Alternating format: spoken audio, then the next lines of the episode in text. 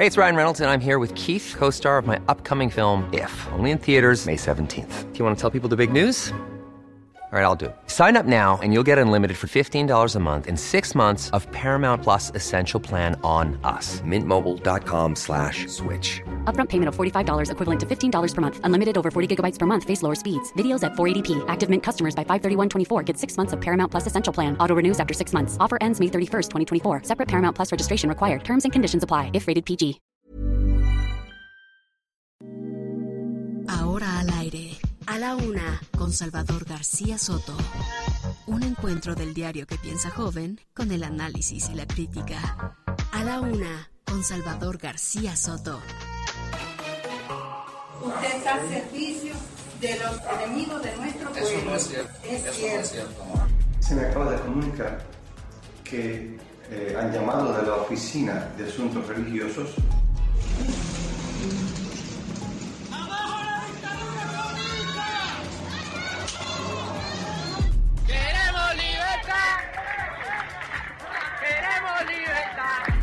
quién avanzado, quién avanzado. Puro cárcel Jalisco para que sepan.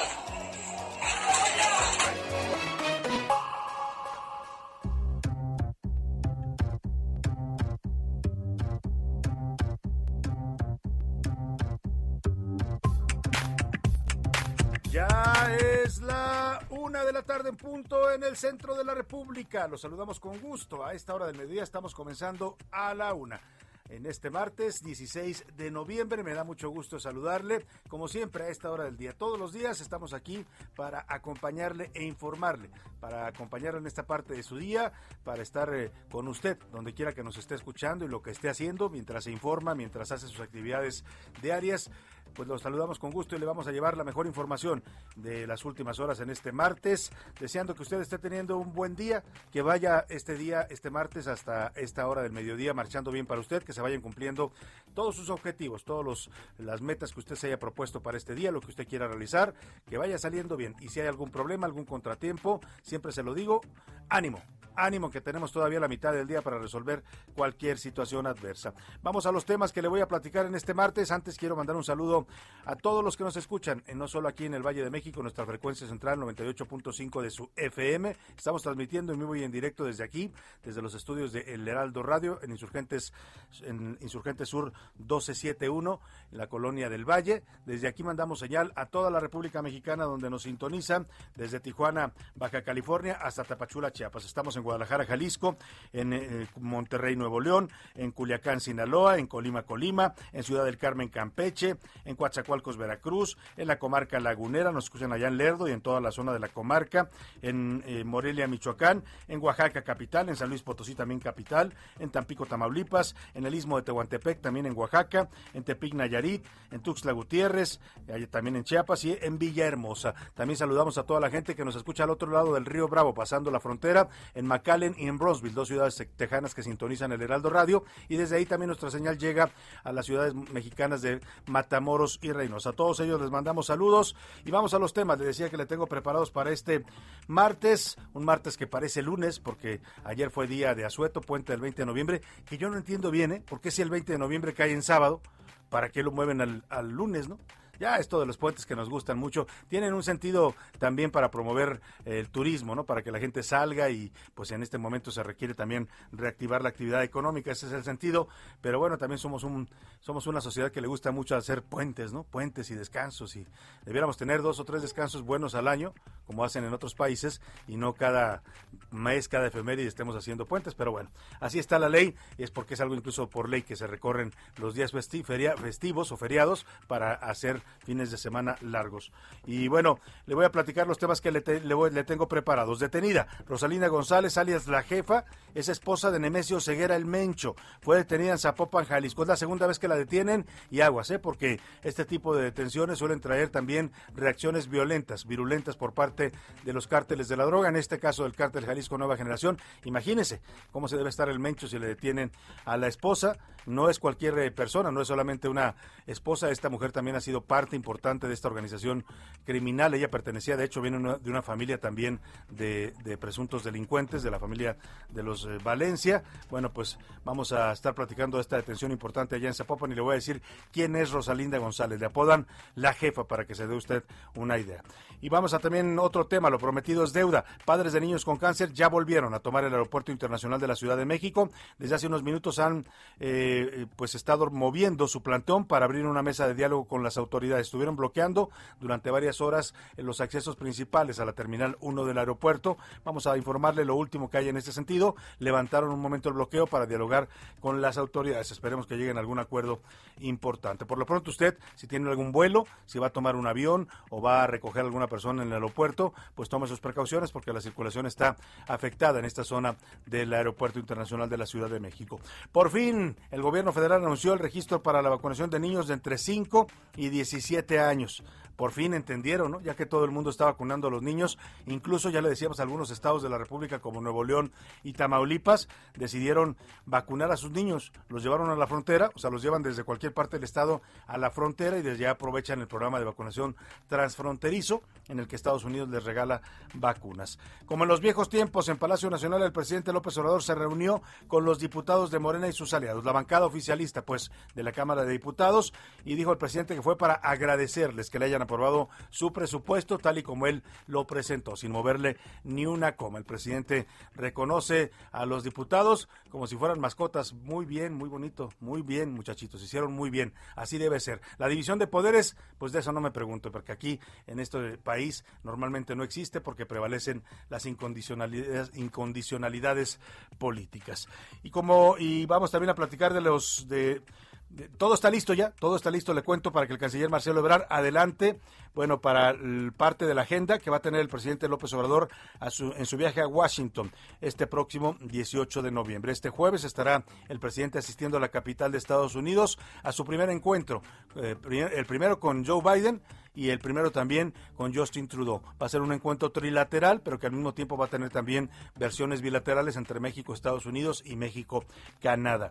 Le vamos a dar todos los detalles de lo que anuncia hoy el canciller Marcelo Ebrard. En los deportes, aduana complicada. Hoy la selección mexicana visita a la mejor selección de Canadá de los últimos 40 años y van a disputar el liderato en la eliminatoria rumbo a Qatar 22. Después del golpe que le dio Estados Unidos a nuestra selección, pues llegan con una Canadá que tampoco se quiere dejar. Y mire, como ya le faltaron al respeto a la selección, ¿no? Ya lo ningunea Estados Unidos, pues Canadá también dice, a ver, mexicanitos, ahí les voy, ¿no? Vamos a ver cómo le va hoy a la selección con Canadá. Además, por primera vez en la historia, Arabia Saudita tendrá un torneo de fútbol profesional femenil. Y mire, esto es noticia, ¿eh? Porque estamos hablando de países donde todavía la mujer no puede realizar muchas actividades, así es que es importante que se abra una liga femenil de fútbol allá en Arabia Saudita. Vámonos, si le parece, a la pregunta del día para que usted, como siempre lo hace, y nos da mucho gusto que lo haga, participe con nosotros, nos dé sus opiniones, sus comentarios y debatamos juntos los temas de la agenda pública de este país.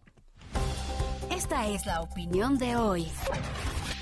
Y en la pregunta del día, como hoy termina el buen fin, le tengo tres preguntas, ¿no? Andamos de promoción. El día que comenzó el buen fin le hice tres, hoy le voy a hacer otras tres. Son tres temas importantes, tres temas de la agenda pública para comentar. El primero que le pongo sobre la mesa, durante esta administración, el gobierno del presidente López Obrador, que mire, paradójicamente es el gobierno que dice que está combatiendo la corrupción en todas sus formas.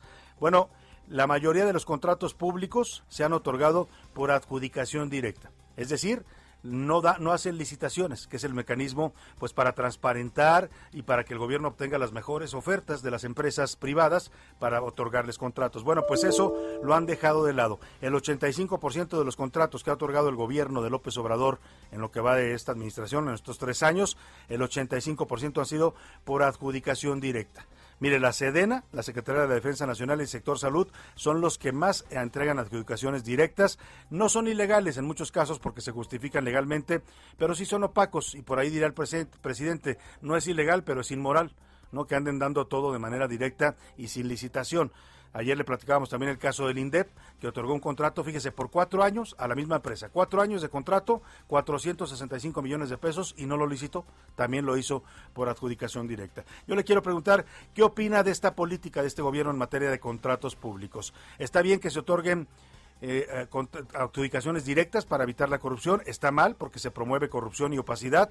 ¿O de plano son iguales a los demás gobiernos. El segundo tema, la segunda pregunta, ayer hubo una nueva jornada de movilizaciones en Cuba, protestas nuevamente de cubanos que piden que cese ya el régimen autoritario que los oprime y les cuarta sus libertades y derechos. La, la protesta que estaba programada para una gran marcha había sido convocada en varias ciudades de Cuba bueno, pues fue sofocada, fue ahogada por una fuerte, brutal movilización policíaca y militar que prácticamente detuvo a todos los que pretendían asistir a la marcha. Los levantaban así, ¿eh? llegaban estos policías vestidos de civil en furgonetas y se llevaban a la gente, a la gente que se atrevía a protestar. ¿A dónde los llevaban? Pues nadie sabe, porque ya saben, un régimen de dictadura como el de Cuba, pues no hay derechos, no hay garantías y no se respetan los derechos de las personas. Yo le quiero preguntar, ¿usted qué piensa de lo que está ocurriendo en Cuba en este momento? ¿A qué se debe estas protestas y esta inconformidad de los cubanos que quieren ya que cambie el régimen dictatorial que padecen desde el gobierno de Fidel Castro, luego su hermano Raúl Castro y ahora con Miguel Díaz Canel.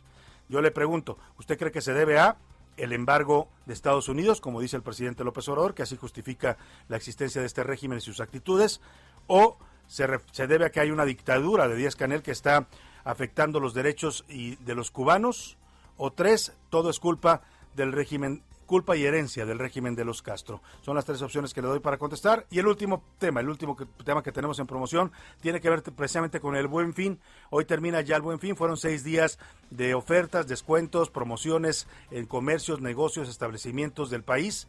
Eh, mucha gente acudió. El fin de semana se reportaban algunas plazas comerciales llenas, otros se fueron más cautos, más, más eh, cuidadosos. Yo le quiero preguntar, en este día que termina el buen fin, ¿usted ¿Participó o no participó? Sí participé y encontré buenas ofertas, le doy esa opción. No participé, esto es una estafa. O tres, de plano no tuve lana para comprar. ¿no? 5518 41 51 99 es el número donde puede contactarnos, mandarnos sus mensajes de texto o de voz. Usted decide cómo. Aquí lo que importa, y importa mucho, es que su opinión cuenta y sale al aire. Vámonos al resumen de noticias, porque esto, como el martes, ya comenzó.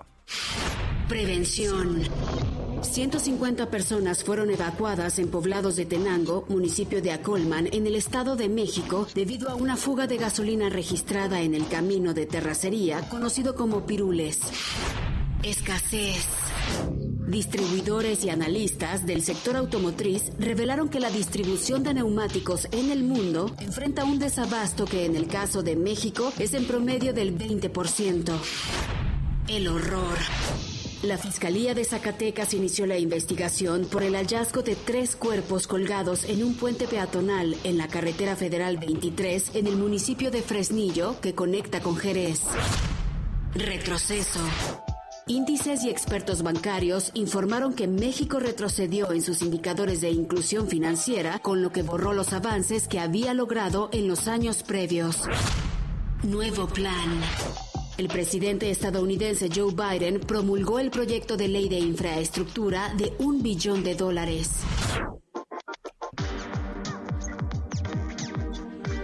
Una de la tarde, 12 minutos. Vamos a la información. Le comentaba y es noticia el día de hoy que la esposa de, Hermesio Ceguera, el Mencho, Alex el Mencho, líder del cártel Jalisco Nueva Generación, hoy por hoy es considerada la organización criminal de narcotráfico más violenta y este Nemesio Ceguera es el más buscado por la justicia de Estados Unidos de los narcos mexicanos. Bueno, pues su esposa, Rosalinda González Valencia, a quien la apodan la jefa, fue detenida por elementos eh, federales, por agentes federales, por miembros del ejército en Zapopan, Jalisco. A esta mujer se le relaciona con diversos hechos delictivos, entre ellos el financiamiento de un grupo de la delincuencia organizada. Le decía Rosalinda González Valencia, ahora, ahora más adelante le voy a presentar un perfil de quién es esta mujer. No es solo la esposa del Mencho, ella en sí misma es una pues una jefa del narcotráfico, viene de una familia de narcotraficantes como son los Valencia de Michoacán y bueno, pues la alianza matrimonial tiene que ver también con alianzas entre estos grupos criminales. Mayeli Mariscal, allá en Guadalajara, coméntanos cómo se dio esta detención de Rosalinda González, la jefa. Buenas tardes, Mayeli. Salvador, muy buenas tardes. Buenas tardes también a todo el auditorio. Pues el día de ayer detuvieron a Rosalinda G., esposa del líder del cártel Jalisco Nueva Generación de Nemesio Ceguera Cervantes, el Mencho fue detenida en Zapopan, Jalisco, en el operativo en el que participaron de manera coordinada elementos de la Secretaría de la Defensa Nacional, de la Guardia Nacional, además del Centro Nacional de Inteligencia, tuvo lugar en el municipio de Zapopan, también conocido como la Expilla Maicera, este municipio que se encuentra dentro del área metropolitana de Guadalajara. Y bueno, presuntamente el operativo se derivó de omisiones por parte de ella, de Rosalinda G., para seguir su proceso en libertad, en el cual enfrenta diversos delitos. El principal, ser la operadora financiera de este cártel, de este grupo delictivo. Recordar que en el 2018 ella fue detenida en la zona de Andares, también en Zapopan. Y bueno, a fin de complementar la orden que le acusa de ser la probable administradora de los recursos económicos ilegales de este grupo delictivo. Más tarde se le concedió seguir su proceso en libertad y bueno, presuntamente dejó de comparecer ante las autoridades, lo cual deriva pues con este operativo. A través de un comunicado, la Sedena pues dio cuenta que una vez asegurada aquí en Jalisco fue trasladada a la Ciudad de México, posteriormente al Centro Federal de Readaptación Social número 16. Este eh, centro femenil se encuentra en Morelos, en Coatlán del Río. Y bueno, recordar que Rosalinda G. enfrenta cargos por el uso de recursos de procedencia ilícita en las modalidades de adquirir, ocultar y transferir dentro del territorio nacional, delito previsto y sancionado en el artículo 400 bis del Código Penal Federal. Esa es la información Salvador. Excelente día para todos. Muchas gracias, Mayeli Mariscal. Pues esperemos que las autoridades estén considerando los efectos que puede tener esta detención, porque no es cualquier persona. Estamos hablando de la esposa y aliada también de Nemesio Ceguera, el Mencho. Sabemos el nivel de violencia que maneja este cártel, sabemos la capacidad de armamento que tiene, porque además lo presumen constantemente en videos que circulan en las redes sociales. Así es que, pues esperemos que estén considerando también y estén apoyando con elementos y tropas del ejército extras a Jalisco para las reacciones que pueda generar esta detención. Pero ¿quién es Rosalinda González? Le apodan la jefa y yo le decía, ella viene de una familia también de narcotraficantes, la familia michoacana de los Valencia, que después se casa con el señor eh, Rodríguez, el señor Nemesio Ceguera, y él después funda su propia organización. trabaja en algún tiempo para el cártel de Sinaloa, se pelea con el Chapo Guzmán y crea lo que hoy es pues la principal organización de narcotráfico en México, quizás el cártel Jalisco rivalizando con el cártel de Sinaloa. Amil Caramina nos platica de esta mujer que hoy está detenida. Conocida como la jefa, operadora financiera del cártel Jalisco Nueva Generación, Rosalina González Valencia es originaria de Aguililla, Michoacán. Pertenece a la familia de los González Valencia y son un clan de 12 hermanos y hermanas. Sus cinco hermanos varones formaron el grupo de los Queenies. El líder era Abigail Valencia, alias el Queenie. Para finales de los 80, esta banda se encargaba de las operaciones financieras del cártel del milenio, operado por el padre de Rosalinda, Armando Valencia, conocido como el Maradona. Fue ahí donde Nemesio Ceguera inició su carrera delictiva. Con la captura de Abigail, Rosalinda, la jefa y sus hermanas tomaron un papel relevante dentro del cártel, haciéndose cargo de las finanzas. En 1996, Rosalinda se casó con Nemesio Ceguera Cervantes, alias El Mencho, líder del cártel Jalisco Nueva Generación y quien es considerado por el Departamento del Tesoro como un fugitivo de las autoridades de Estados Unidos desde abril del 2015. De esta unión matrimonial nacieron Jessica Joana, alias La Negra, quien fue detenida el 26 de febrero de ese año en la Corte Federal de Washington y sentenciada a 30 meses de prisión por participar en tratos financieros con seis empresas mexicanas sancionadas por Estados Unidos y por proporcionar apoyo al cártel Jalisco Nueva Generación. El otro hijo es Rubén Oseguera González, alias El Menchito, quien fue detenido en enero del 2014 en Zapopan, Jalisco, con 25 millones de pesos y armas de fuego. Rosalinda ya había sido capturada acusada de delincuencia organizada en mayo del 2018. Esta detención fue hecha por elementos de la Marina afuera de una tienda de conveniencia en Jalisco. El 8 de septiembre de ese mismo año fue puesta en libertad luego de pagar una fianza de 1.5 millones de pesos. Para la una con Salvador García Soto, Milka Ramírez. Pues ahí está este personaje, Rosalinda eh, González, la esposa de El Mencho, que de Mencho no tiene nada, ¿eh? porque ha salido más listo que pues todas las autoridades. Lleva ya dos sexenios o va por su tercer sexenio fortaleciéndose como capo del narcotráfico, no lo detienen. Le preguntaba yo en una ocasión a un secretario de gobernación en el gobierno anterior que por qué no lo podían detener pues todo el mundo sabe dónde se mueve, ahí entre Autlán y la Sierra de Jalisco hacia la zona de la costa, domina todo ese territorio. La gente ahí, si usted va a Autlán, al Grullo, a, toda esta zona de Mascota, la gente le dice dónde se mueve el mencho. Y la autoridad no lo detienen, él me decía, no, es que es muy inteligente, es muy, muy listo, eh, usa la población, siempre se mete a zonas donde están muy pobladas y no podemos entrar, varias veces lo hemos ubicado, pero no entramos porque pues hay riesgo de que haya eh, una tragedia con la gente que está rodeándolo pretextos, ¿no? O sea, le decía por eso Nemesio Ceguera el Mencho, de Mencho no tiene mucho, porque ha sido más listo que las autoridades.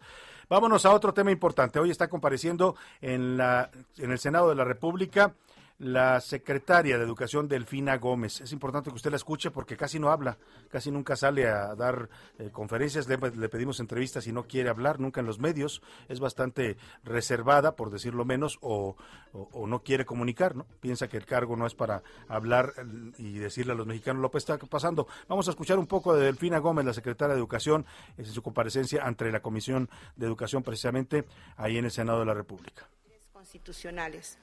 Así como la creación de la Ley General de Educación, la Ley General del Sistema para la Carrera de Maestros y Maestras, la Ley Reglamentaria del artículo tercero en materia de mejora continua de la educación y la Ley General de Educación Superior, en donde ha contribuido al Poder Legislativo, a quienes agradecemos la participación y aportación que han hecho en beneficio del sistema educativo nacional. Si bien es cierto que mucho se ha logrado, y los avances se han venido materializando, subsisten retos. En los cuatro grandes rubros de atención hay mucho que hacer. Mejorar, de manera continua los libros y materiales educativos, fortalecer la transparencia y procesos en la asignación de promoción de los maestros y los maestros en situación laboral, en donde ya se han establecido mesas precisamente para analizar todas las reglas que establece la UCICAM una infraestructura educativa cada vez más digna y moderna para nuestros alumnos y nuestros maestros, que si bien se ha hecho el esfuerzo, cabe señalar que todavía falta mucho por hacer. Pues ahí está lo que ha dicho la secretaria de Educación Delfina Gómez en esta comparecencia que ha concluido ya, hace unos minutos concluyó y vamos a ir con Misael Zavala para que nos cuente porque hubo muchos cuestionamientos, entre ellos por qué la SEP no tiene un diagnóstico claro de cómo afectó la pandemia del COVID a la educación. No sabemos qué tanto perdieron los niños en eh, calidad académica, en aprendizaje, qué tanto les afectó este periodo, cuál es el rezago educativo y académico después de la pandemia. También le preguntaron y la cuestionaron por la embestida del presidente López Obrador contra la UNAM. Vamos contigo, Misael Chaval al Senado. Cuéntanos, ha concluido ya esta comparecencia de Delfina Gómez. Platícanos, buenas tardes.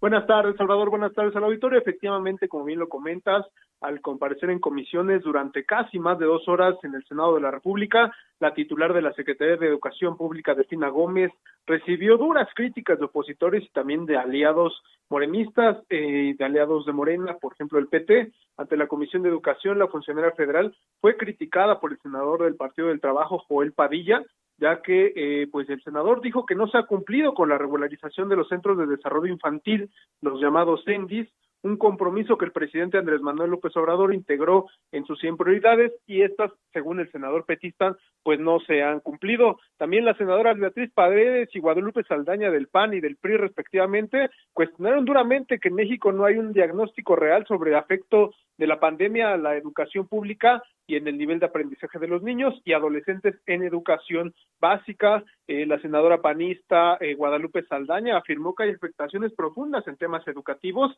y estamos a ciegas prácticamente eh, sobre este rezago educativo que se registra debido a COVID-19. La legisladora de Acción Nacional pidió a Gómez Álvarez que si está pensando en buscar un cargo más adelante, es mejor que renuncie a la titularidad de la SEP. Lo mismo le pidió Xochitl Galvez Ruiz al recordarle un desvío de 13 millones de pesos que tuvo eh, Delfina Gómez como eh, alcaldesa de Texcoco en el Estado de México y que este recurso supuestamente pues fue a dar a eh, pues la promoción de Morena en, en el territorio mexiquense. También en respuesta, la titular de la SEP reconoció que sí hay un déficit y retos que subsisten en la educación, como una infraestructura educativa de calidad y moderna que no se ha podido lograr, pero también pues hubo por ahí una pifia de la Secretaría de Educación Pública en eh, alguna confusión de algunos lugares. Pero ¿qué te parece, Salvador, si vamos a escucharla? Hoy que tuvimos la oportunidad de ir a Jalisco, eh, de Jalisco, de lo que es eh, precisamente Hermosillo, pues son cuatro horas a la, a la comunidad precisamente de Cananea y tuve oportunidad de ir a las escuelas y de verdad se queda uno asombrado del hospital. ¿Cómo? ¿Jalisco y Hermosillo y Cananea o cómo está eso? Sí, efectivamente, Salvador, pues hay una, una confusión por parte eh, de la titular de educación en confundir estos lugares. También, eh, finalmente, Salvador, en materia de infraestructura, eh, Delfina Gómez Álvarez sostuvo que fueron 50 años de abandono de las escuelas y en dos años, pues es difícil lograr que se modernice Pues sí. eh, pues en estos dos años, según lo que dijo Delfina Gómez. Reprobada en geografía la de secretaria de Educación, ¿no? Jalisco, no, ni Cananea ni Hermosillo están en Jalisco, son parte del estado de Sonora. Gracias, Misael Zavala, por tu reporte. Gracias, Salvador. Buena tarde. Me voy a la pausa y cuando regrese le voy a contar, ya está todo listo para el viaje del presidente López Obrador a Washington. Va a ser su primer encuentro con Joe Biden y también con Justin Trudeau. Hoy ya se dieron detalles de lo que será este viaje. Ya le platico al regresar de esta pausa. Escuchas a la una con Salvador García Soto. En un momento regresamos. Heraldo Radio. La HCL se comparte, se ve y ahora también se escucha. Sigue escuchando a la una con Salvador García Soto. Ahora, la rima de Valdés. O de Valdés, la rima. No quiero echarles a andar a los cuates de Jalisco, mas les dieron un pellizco muy fuerte para enfadar. Lana no les van a dar, al menos no la acordada. Es una mala pasada la que les juega el preciso. Usted dirá, ¿y ahora qué hizo? Él seguro dirá, nada. Es cosa del presupuesto que, según andan diciendo, se estará pues reduciendo en Jalisco, por supuesto. ¿Será entonces que por esto los proyectos prometidos, donde serían invertidos millones, mucho dinero, pues alguien dijo, no quiero? Pues no fueron requeridos. La línea 4 del tren no podrá ser construida y la presa, derruida, tampoco. ¿Cómo la ven? ¿Será por algo el vaivén que estos planes prioritarios de recursos millonarios no se van a ejecutar? Caramba, pues sí, ni hablar, pues qué poco solidarios. Tengo en una libreta tantas canciones, tiene tu nombre y tengo razones para buscarte y volverte a hablar. Dice en esa libreta sin más razones, la hora y la fecha y dos corazones. Y dice que ayer San Sebastián. Y si tengo que escoger, me quedo,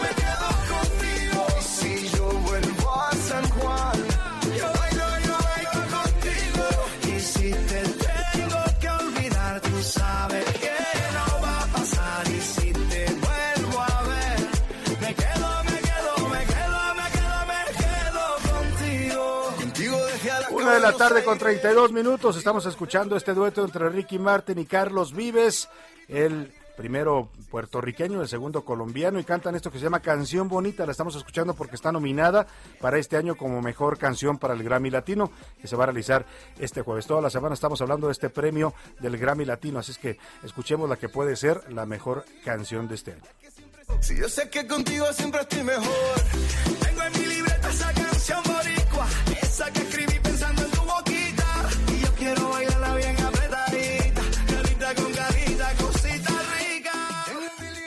A la una con Salvador García Soto. Y vamos a más información. Todo está listo, le decía, para la cumbre de líderes de América del Norte. Van a participar los presidentes de México, López Obrador, de Estados Unidos, Joe Biden, y el primer ministro de Canadá, Justin Trudeau. Va a ocurrir el jueves, este jueves 18 de noviembre. Desde hace cinco años no se realizaba una cumbre entre los tres presidentes. La última fue aquella donde Peña Nieto, después, perdóneme, me, dio risa porque me acordé del video que después hicieron meme, donde Peña Nieto va caminando junto a, junto a Donald Trump, era entonces Trump y el señor Justin Trudeau, ¿no? Y se ven los dos, pues que medían más de 1,90 y Peña que le pegaba al 1.70, 75, este, pues eh, muy chaparrito junto a ellos, ¿no? Pero aparte ellos van caminando y hablando en inglés y Peña pues va un poco atrás ahí como diciendo, espérenme, infraestructura, espérenme tantito, ¿no? Estaba muy simpático ese video. Bueno, desde, desde esa vez, desde esa vez de ese video no se reúnen los tres presidentes de América del Norte, los tres socios comerciales de la hora llamado TEMEC. El último encuentro ocurrió precisamente en Ottawa, en Canadá, en 2016. El presidente López Obrador llegará el miércoles, o sea, mañana, a la capital estadounidense. Será su primer encuentro con ambos mandatarios, tanto con eh, Joe Biden como con Justin Trudeau. Al respecto, el canciller Marcelo Ebrard adelantó hoy en la conferencia mañanera que en la cumbre uno de los temas principales será la cooperación frente al COVID y la seguridad de los tres países en materia de salud. Este martes, el canciller mexicano recibe a la ministra de Asuntos Exteriores de Canadá, Melanie Jolie para ver la agenda bilateral previo a la cumbre. Así lo anunció hoy el secretario de Relaciones Exteriores, Marcelo Ebrard. El día de hoy voy a recibir en la Cancillería a la ministra de Asuntos Exteriores de Canadá, que hizo el viaje para revisar la agenda conjunta. Vamos a tener reunión bilateral con el primer ministro Trudeau y también vamos a tratar de afinar nuestras posiciones respecto al COVID-19 y el futuro del que estoy hablando. Por cierto, el presidente López Obrador anda desatado de cara a esta reunión. ¿eh? Ayer, eh, pues no sé si lo hizo intencionalmente, pero no parece buen timing. Eh, se volvió a pronunciar a favor del, del retiro del bloqueo a Cuba, dijo que era eh, inhumano, que era mantener ese bloqueo, eh, que por eso estaban las protestas, a él culpa las protestas de los cubanos por el bloqueo, y también habló de que Estados Unidos no le había respondido su carta que le mandó a la USAID, a este organismo del gobierno estadounidense que apoya a organismos civiles y, y políticos que promueven la democracia en México. El presidente dijo que era eso, eso era fomentar la oposición, se refirió al financiamiento a mexicanos contra la corrupción. Dijo que no le han contestado, pero ayer le platicábamos hace ya algunos meses, el 16, 19 de septiembre, en una conferencia en la Embajada de México en Washington, el canciller Marcelo Ebrard contestó una pregunta del el corresponsal de proceso, Jesús Esquivel, que le preguntó si ya había habido respuesta a esta carta de López Obrador, y dijo Marcelo Ebrard que sí, que ya la habían contestado. No dijo que les habían respondido, pero sí dijo, ya tenemos una respuesta. Bueno, pues parece que el presidente no estaba enterado y hoy se lanza contra los congresistas estadounidenses. Dice que los va a exhibir y, los va a denunciar a los que no apoyen la iniciativa para legalizar a 11 millones de migrantes, la mayoría de ellos mexicanos en Estados Unidos atentos, pendientes, dándole seguimiento, tomando nota de la postura que asuman los legisladores de un partido y de otro. Ojalá y haya unidad. Pero si eh, legisladores de un partido bloquean esta iniciativa, nosotros lo vamos a señalar en su momento, de manera respetuosa. Lo vamos a dar a conocer desde aquí. Lo va a meter en, los va a meter en quién es quién en las mentiras, ¿no? Pero mire qué curioso es el presidente López Obrador, porque ayer le preguntaba a un reportero en la conferencia qué opinaba de las protestas de los cubanos, de los cubanos que estaban ayer protestando y siendo reprimidos por el gobierno de Escanel, y dijo, no, no, yo de eso no tengo comentarios, porque ese es un asunto interno de otro país. Y acá se opina sobre el Congreso de Estados Unidos y lo que ellos decidan, ¿no? No solo opina, sino que además dice que los va a exhibir en su mañanera. Bueno, pues ahí está López Obrador previo a esta cumbre trilateral. Vamos a ver cómo le va al mandatario mexicano. Esperemos que le vaya bien, pues que haga acuerdos importantes para el país. Y oiga, en otro tema, eh, pues que siempre sí, como dice ese dicho, dice mi mamá que siempre sí. Hugo López Gatel, que había sido el más reacio a vacunar a menores de edad en México porque decía que no era necesario, que no había evidencias científicas, que era casi casi desperdiciar una vacuna, andar vacunando a los niños, mientras en otras partes del mundo, en Estados Unidos, en, en varias naciones ya están vacunando a sus, a sus menores de edad. Bueno, pues hoy anunció sorpresivamente que siempre sí, que van a vacunar a los menores de 15 a 17 años en México que no, aunque no tenga ninguna eh, enfermedad preexistente, ninguna comorbilidad. Incluso dio los datos para que se registren todos aquellos que quieran ser vacunados, menores entre 15 y 17 años, se deben registrar en mivacuna.salud.gov.mx. Ya sabe, le piden la CUR del joven, en este caso del, del menor de edad, el estado, municipio, código postal, correo y teléfono de contacto. Así lo anunció López Gatel, que una vez más se retracta, como tantas veces se ha retractado, de tan, dice, dice tantas idioteces el señor eh, López Gatel y tantas cosas políticas que luego termina retractándose.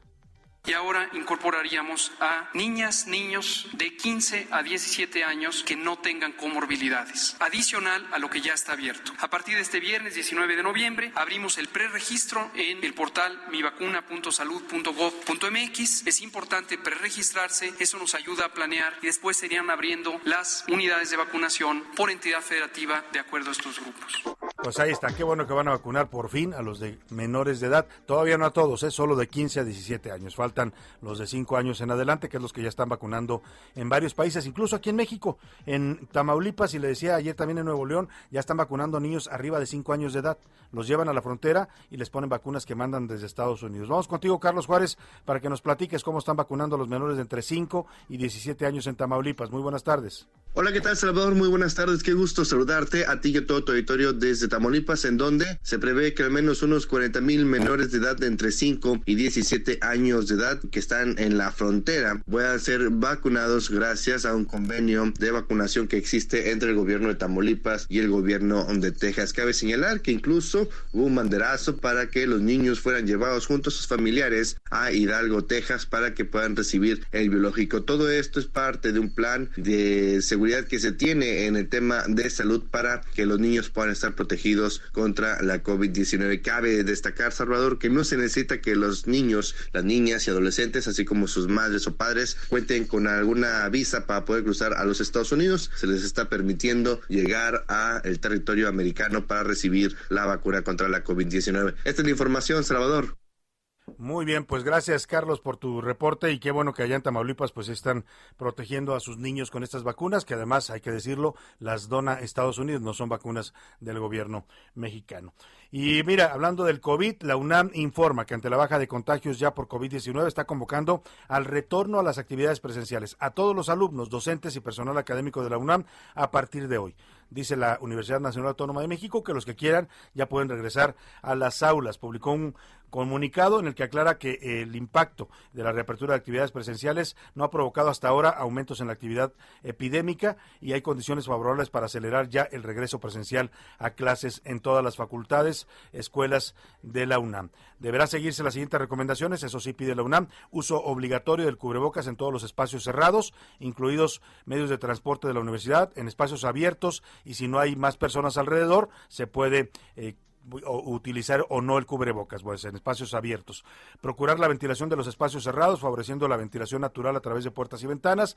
El diseño de horarios de clases y demás actividades presenciales debe realizarse bajo criterios de seguridad que eviten aglomeraciones y permanencia excesiva de personas en los recintos y estimar también la sana distancia presencial con criterios más flexibles y adecuados a las necesidades de cada salón, laboratorio, cubículo, auditorio, áreas comunes y transporte universitario, además de que se va a ordenar limpiar periódicamente las superficies en las escuelas y facultades de la UNAM.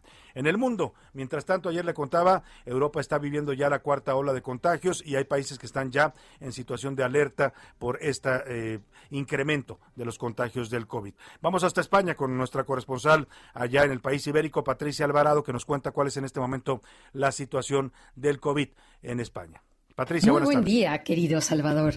Te saludo desde una Europa preocupada por el avance de casos de COVID-19 tras la reciente alerta de la Organización Mundial de la Salud que ha dicho que el epicentro de la epidemia vuelve al viejo continente.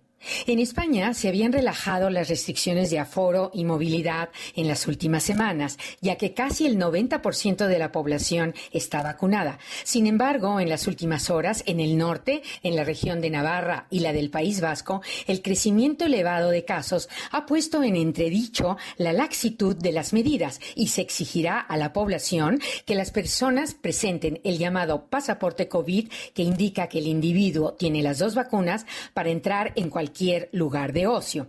También se suspenderán fiestas populares al aire libre en plazas principales como las ciudades de San Sebastián y Bilbao, que el próximo 21 de diciembre celebran Santo Tomás.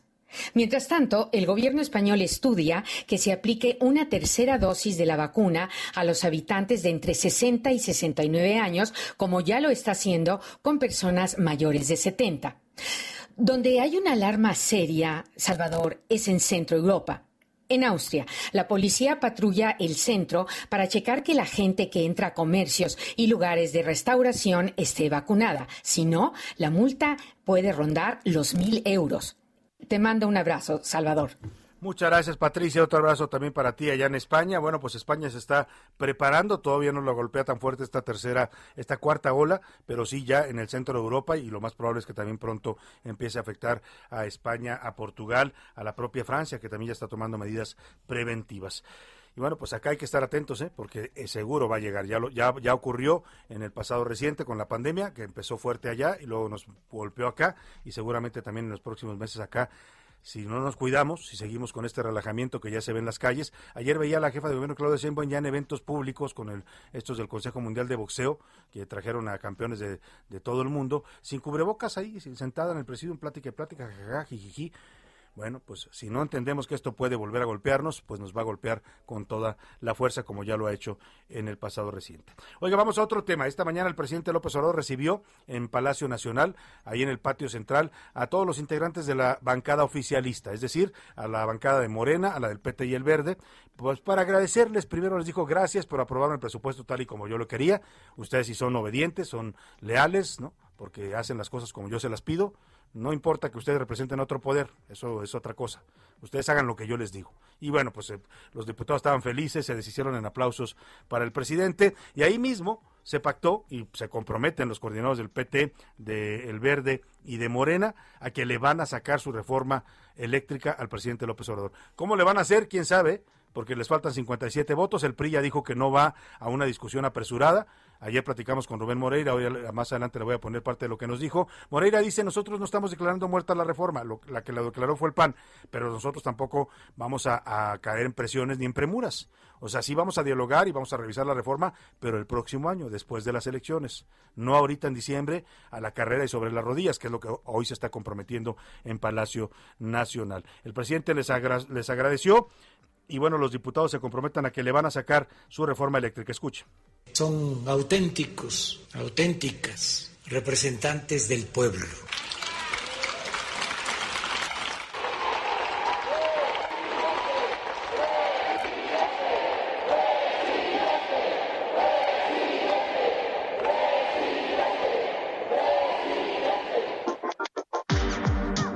Bueno, pues ahí está, presidente, presidente. Estas imágenes de pronto nos recuerdan al viejo PRI, ¿no?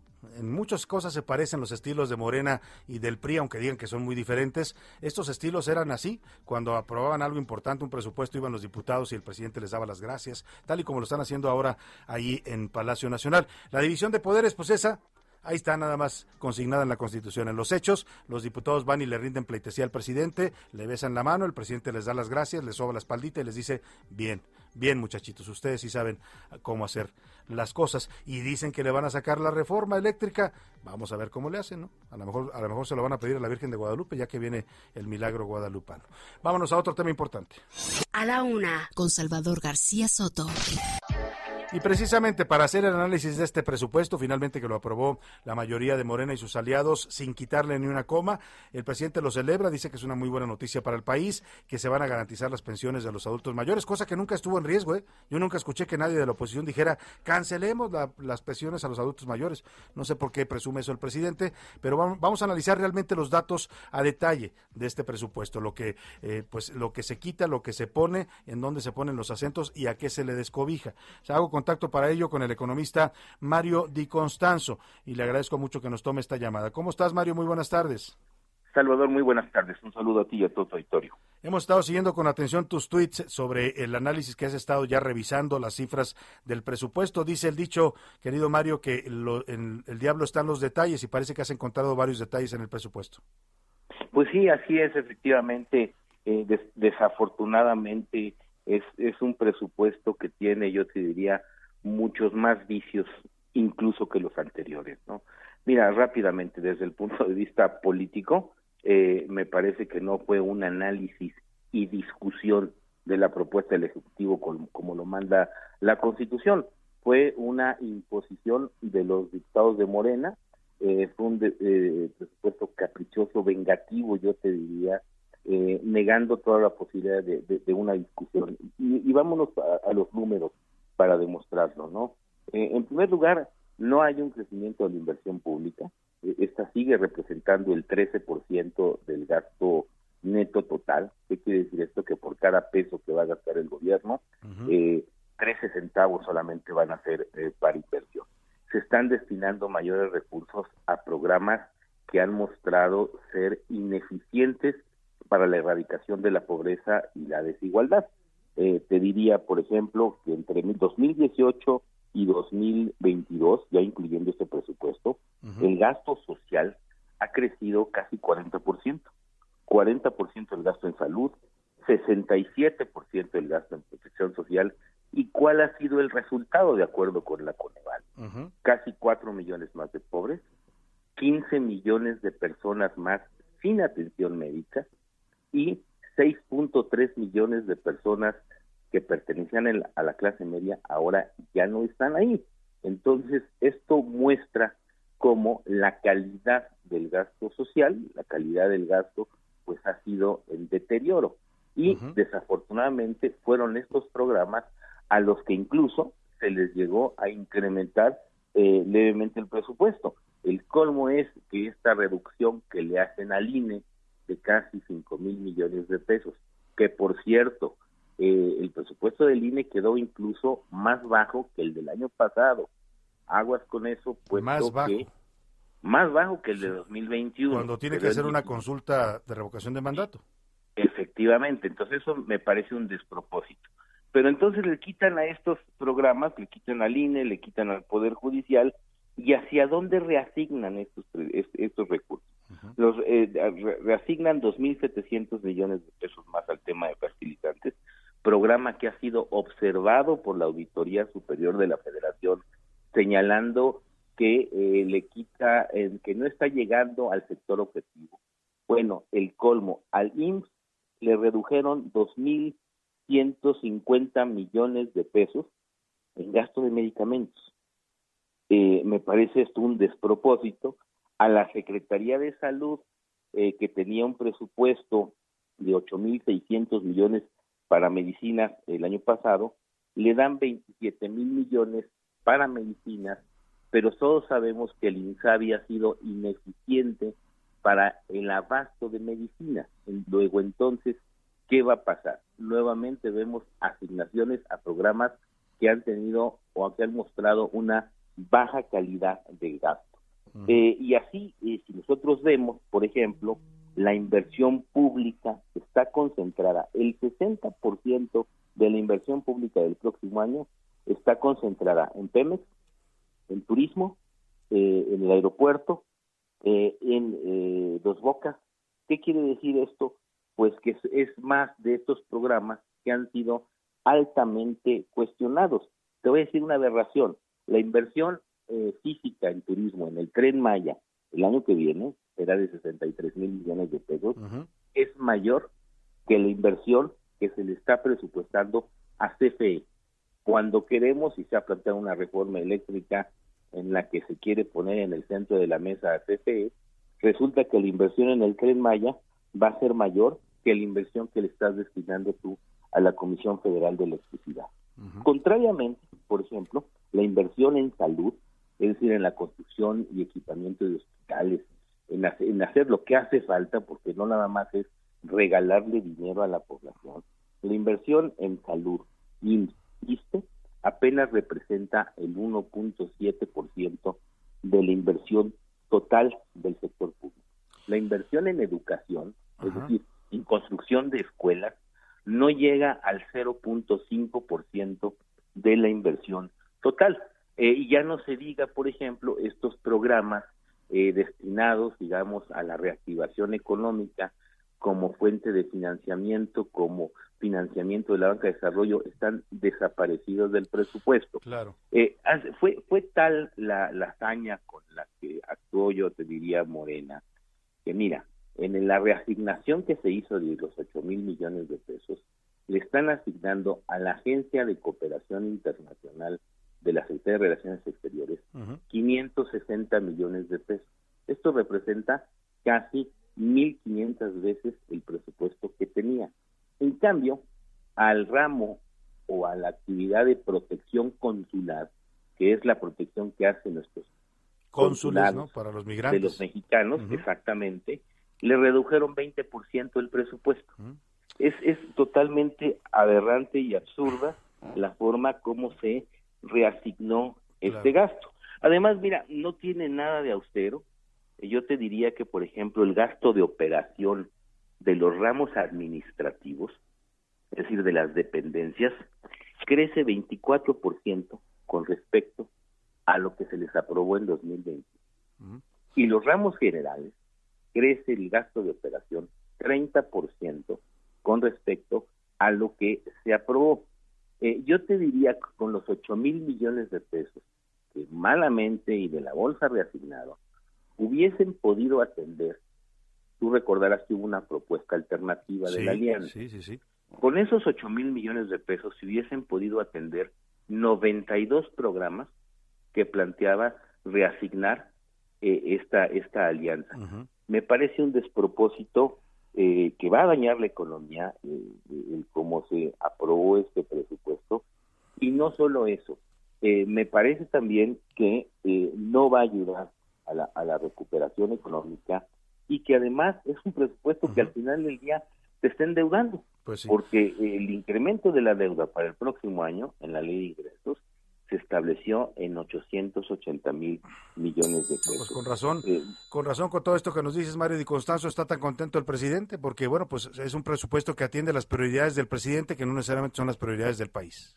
eh, efectivamente, pero no solamente eso, ni siquiera esas prioridades del, pre- del presidente han ayudado a erradicar la pobreza. Claro, claro, sí, ya nos Porque ahí, está- ahí están los datos duros, los datos fríos. Efectivamente. Entonces, tú dirías, tú dirás, estás reasignando a programas que de veras están ayudando a combatir la pobreza. Pues, no es cierto, lo- los números eh, Sí, lo los números no lo, no lo confirman. Mario, tengo Ah, que despedirte absolutamente. porque me va a cortar la guillotina, pero te quiero agradecer de verdad este análisis que nos ayudas a hacer y estaremos siguiendo de cerca tus mensajes sobre este tema. Muchas gracias, Mario Di Constanzo. Mario Muy buenas tardes. Un abrazo. Me voy a la pausa y regreso con usted.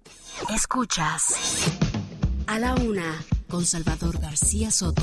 En un momento regresamos. Ya estamos de vuelta con A la una con Salvador García Soto. Todas las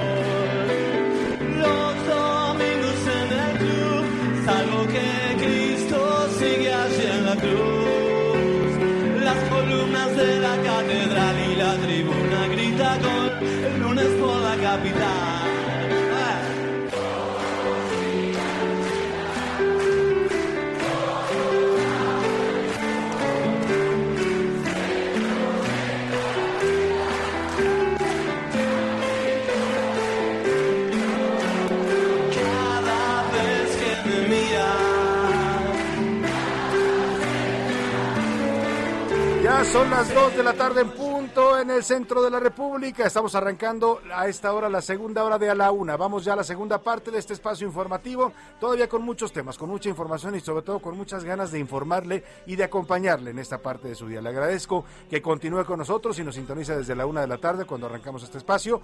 Y si recién se está incorporando, nos acaba de sintonizar, pues eh, le agradezco. Yo soy Salvador García Soto, a nombre de todo este equipo de profesionales que me acompaña, le doy la bienvenida. Lo invito a que en la próxima hora nos permita llevarlo a recorrer lo más importante de este panorama informativo en las últimas horas. Tenemos temas importantes todavía para comentar, para debatir con usted. Vamos a escuchar sus opiniones, vamos a platicar de distintos asuntos, vamos al cotorreo informativo. Ya andan por acá Priscila Riz y José Luis Sánchez. Pero antes, antes vamos a escuchar parte de esta canción. Es una versión en vivo de Fito Páez y su mariposa Tecnicolor. Es una versión del álbum concierto desde Madrid. No sé si es Buenos Aires o Madrid. Es ganador del mejor álbum vocal pop masculino en el año 2009. Escuchamos un poco más de Fito Páez, este gran cantautor argentino, y su mariposa Tecnicolor en vivo. y hoy solo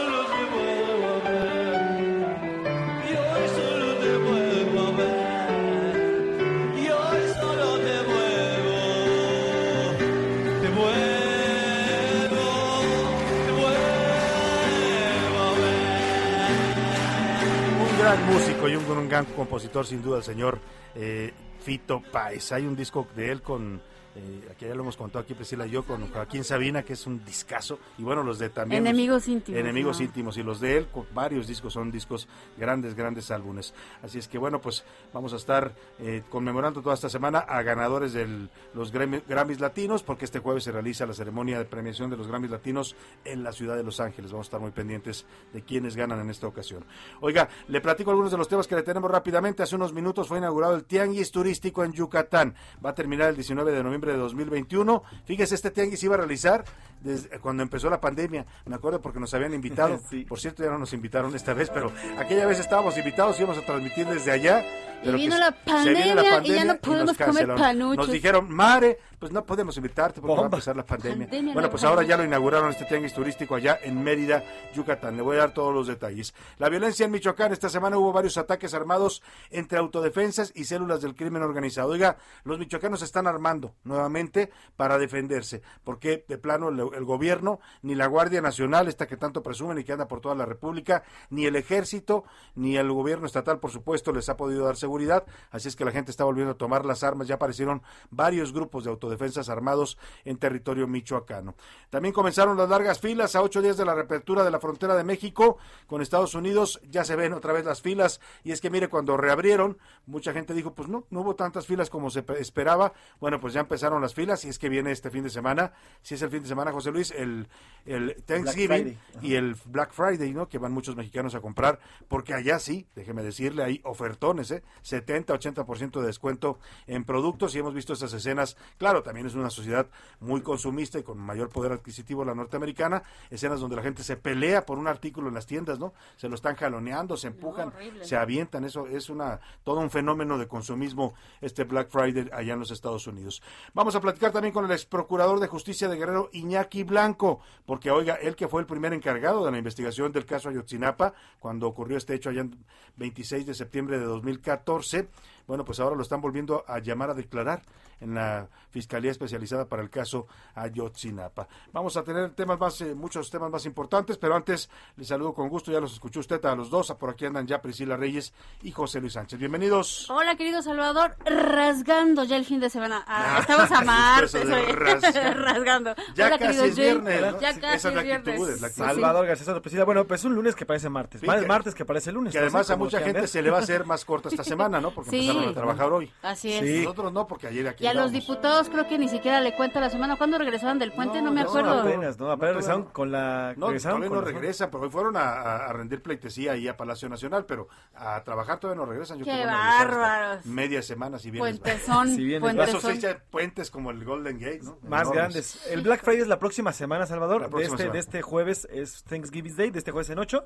Y el viernes es el famosísimo Black Friday. Que va a ser el primero después de la pandemia. Vamos a ver cómo se pone. Que el Thanksgiving Híjole, o el Día de Acción de ¿eh? Gracias, Priscila, es como, pues para los estadounidenses es más importante Que la incluso que Navidad. la Navidad, ¿no? Sí, sí. Absolutamente. Como su fecha más importante. Absolutamente. La celebran, celebran la Navidad, Sí, se claro. reúnen en familia, pero esta es mucho más importante. Y también hablando de precisiones, los Grammys latinos este año van a ser desde Las Vegas, en el MGM Ah, Grand. no en Los Ángeles, No en Los. Ángeles. A veces son Los Ángeles, a veces Miami, ahora es Las Vegas. Ah, bueno, pues ahí va a ser esta Y premiación. ahí el estaré transmitiendo. No, no es cierto. Señor Heraldo, el- mándeme. El. MGM Arena es donde se, donde peleó también Donde. Pelean, exacto. Exactamente. Muy bien. Ahí Pues estaremos muy pendientes de este tema. Vámonos por lo pronto a las preguntas del día. Hoy le hicimos tres preguntas porque Llévele, estamos llévele. en promoción de Buen, Buen fin, Fin. y tres temas interesantes además. Uno, esta política de este gobierno que por un lado el discurso dice que pues es el gobierno que, que es más ha combatido la corrupción, que ya la está aniquilando, pero por otro lado cuando se trata de otorgar contratos de gobierno a empresas privadas los están dando la mayoría, 85% por adjudicación, no licitan, no transparentan, no hay competencia para obtener los contratos de gobierno, sino que se asignan a empresas que deciden pues los, los comités o los propios secretarios. Y la segunda pregunta, también ayer hubo una nueva jornada de movilizaciones en Cuba. Había preparado una gran marcha, estuvo convocándose con tiempo, pero a la hora que los cubanos empezaron a salir a las calles en La Habana, en Matanzas, en Holguín, eh, pues nada, eh, apareció la policía, el ejército y a cualquiera que se manifestara o que gritara algo en contra del gobierno, vámonos, vas pa'l tambo, los subían a furgonetas, policías incluso vestidos de civil, que es una figura extraña y propia de las dictaduras además, ¿no? Que es fuera de la ley y se los llevaban a lugares que todavía no, no se sabe. Hubo muchos detenidos y aunque no lograron frustrar del todo, porque se hizo tendencia en todo el mundo la, el hashtag eh, 15, 15N Cuba, eh, fue noticia en todos lados, pues eh, sí lograron acallar las protestas de los cubanos. Eh, le preguntamos también sobre eso, ¿qué opina usted? Y también sobre el buen fin, José Luis, que ya termina. Ya termina el buen fin este miércoles, este martes, perdóname, ya se termina y bueno, pues con ello ya estás, veremos el balance que hay y también ganadores del SAT, porque el SAT hace un sorteo, Ah, Salvador. sí, que te pagan tu cuenta, ¿no? Exactamente. Lo que has gastado en el buen fin. Exactamente, todo lo que hayas gastado. Nunca con he sabido ¿El SAT que... hace eso? Sí, el SAT. Oigan, o sea, también devuelvan impuestos, ¿no? Priscila, no andes pidiendo que te Sí, devuelvan, porque te va- porque dice que cuando pides Te va peor, ¿eh? Te No, mandan La auditoría, auditoría. Digo algo, y sí, ya me- casi casi me han pedido el ticket de cuando compré un chicle cuando tenía 12 años, pero llevo un año y medio y no más Y, y no te regresan el dinero. Y, y les he comprobado todo lo que me han pedido. Señora Buenrostro, petición atenta de Priscila Reyes. Devuélvale sus impuestos Gracias. a los que tiene derecho, además según la ley. Sí, Bueno, exactamente. Vámonos a las respuestas del público, a ver si Priscila Reyes. llega un ¿Qué dice el público? Y mañana nada, que Priscila está dice el detenida. público? Exacto. Que llega. No tengo nada que ocultar, todo está en Nada. regla. Que me esculquen, Eh, dice Priscila. Que me esculquen. ¿Qué tal? Excelente día a todo el equipo. En este gobierno se promueve mucho la corrupción con las adjudicaciones directas, favoreciendo empresas afines del- del gobierno y a varios funcionarios en función. Escribe Eduardo Herrera con esta opinión. Gracias, Eduardo. Lo saluda su amigo Víctor Cruz. Amigos, el mejor trío de la radio. Gracias, Gracias. Víctor. Definitivamente cada año está peor el buen fin. No observé ninguna promoción interesante. Al contrario, todo está carísimo, incluyendo la bendita cerveza que ya subió de precio. Eso es cierto. Oye, Yo las, pantallas de televisión y así que dijeras grandes descuentos. No, encontré. 1% de descuento. Sí, 5%. Uno. Lo que sí hicimos, y lo presentamos en Noticias de la Noche y aquí también, hicimos un comparativo de cómo aumentaban los precios en ciertos productos con diferentes tiendas, depende Sí. la, la del- Durísimo, ¿no? La del Palacio, por ejemplo, eran más caras, muy caras, con respecto a las de la ciudad de este Reino Unido, ¿no? Y con respecto a la gran departamento de la W, o sea, sí había... Ah, caray, me perdí, me perdí en, este, en esta lo terminología. Pero lo cierto es que sí, eh, cuando uno compara precios en otros países, Sí, la verdad sí. que a los mexicanos nos cobran muchísimo, sobre todo cuando son productos de importación. Eh, Salvador y Priscila, buenas tardes. Definitivamente la asignación de contratos de forma directa es una muestra inequívoca de la opacidad y de corrupción. Sin duda tenemos el gobierno más corrupto de los años recientes, lo dice Guillermo desde Monterrey. Gracias, saludos Guillermo. Que por cierto. Guillermo, eh, en LIMCO, en el que hace este estudio, además no solo de la adjudicación, sino se adjudican empresas de recién creación. Muchas que las acaban de crear, o sea, tienen dos, tres meses y ya les dan contratos por varios millones de millonarios. pesos. ¿no? O muchas que sus domicilios fiscales no está establecida una empresa como tal. Es una casa o que se utiliza como oficinas, Exacto. pero no es una empresa como Hay tal. muchas irregularidades detrás de estas asignaciones directas. Buenas tardes, señor Salvador. Opino sobre el buen fin que eso de las ofertas es una mentira. Yo tuve una mala experiencia hace unos años y eh, que escarmentada para ya no malgastar mi dinero, ¿ok? Quiero felicitarlo, por cierto, por su participación en el programa de Alebrijes los domingos. Ah, gracias. Saludos y que Dios nuestro Señor lo bendiga a usted y a Le su agradezco equipo. también Y a a la usted. señora Margarita Silva de la Gustavo Madero. Le mando bendiciones también a usted, Margarita eh, Silva, y a su familia. Y sí, ahí estamos todos los, los domingos, que de cada 15 días me invitan a participar ahí en los alebrijes en eh, Foro TV. TV. Ahorita que te estaba mandando la bendición la señora Margarita, le hice como le hizo Juan Gabriel cuando cantaba la de Así fue, así fue, Como el Papa así también. fue, así. Papa. La Eh, papa. extendí esa bendición. Bueno, buenas tardes, Salvador. Está muy mal este gobierno, está peor en la corrupción. Todo lo que está recortando lo utiliza para su campaña. Como decían los abuelitos de antes, papá gobierno. Dos, Cuba es por la desgracia de su régimen. Saludos y hasta mañana, lo dice Fernando Castro. No se vaya todavía. Pues Todavía Falta no una se hora vaya, de falta programa. una hora, Fernando, pero a lo mejor nada más escucho una, nos escucha la primera hora. Y por acá Germán nos dice, como dicen los de la 4T, no son iguales a los del régimen neoliberal, son peores porque se llevaron las mañas corregidas y aumentadas. Las adjudicaciones son un ejemplo, pero ¿y lo demás? Saludos para Salva, Pris y José Luis. Buenas Gracias, tardes. muchas gracias por sus Eso saludos. rimó. Saludos. Buenas tardes para todos los que están mandando mensajes por acá. Alberto de, eh, de Colima nos escribe, buenas tardes, equipo de la UNA. El alto porcentaje de adjudicaciones directas del gobierno solamente puede interpretarse como corrupción. Pues sí. Así Por lo es. menos opacidad, porque no se crea, le arreglan ahí para que sea legal, ¿no? Ponen artículos, eh, excepciones, etcétera, etcétera, pero la verdad es que están abusando de una figura que sí está contemplada en la ley, pero es para casos excepcionales, no debe ser la regla y la 4T la ha convertido en la regla y no en la excepción. Saludos para José del Carmen, saludos también para Alfred Márquez y que nos dicen por acá, muchas gracias por todo, me gusta muchísimo su programa. Gracias. Pues gracias, gracias. por Gracias a usted por escucharnos ¿Qué y por preferirnos en la radio. ¿Qué dice la comunidad tuitera, José Luis En Sánchez? Twitter, en Twitter dicen eh, sobre el tema del buen fin, el 43.3% dice, pues no tuve lana. No ¿De tuve plano? lana para pagar el Pues buen que fin. sí, mucha gente no, yo la Pues verdad sí. que... ¿De dónde? Y es que es verdad, ¿De todo está carísimo. Sí, todo lo, además. lo que veas ya cuesta arriba de mil pesos. ¿Y ¿Qué les caro. pasa?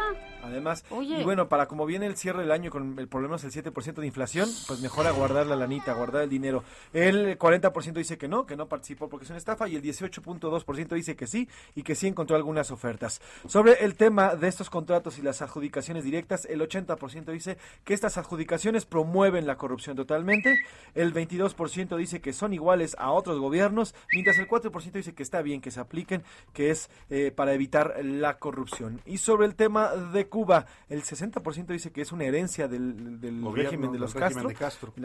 Así es, el 25% dice que se trata de un tema de Díaz Canel y solamente el 8% dice que es, como dice el presidente, el, tema del embargo. Porque el embargo dice que todo, el presidente dice que todo es por culpa del embargo, ¿no? Pues sí. que le están presionando para que la gente esté inconforme en Cuba, ¿no? La gente está inconforme porque ya no aguanta la situación.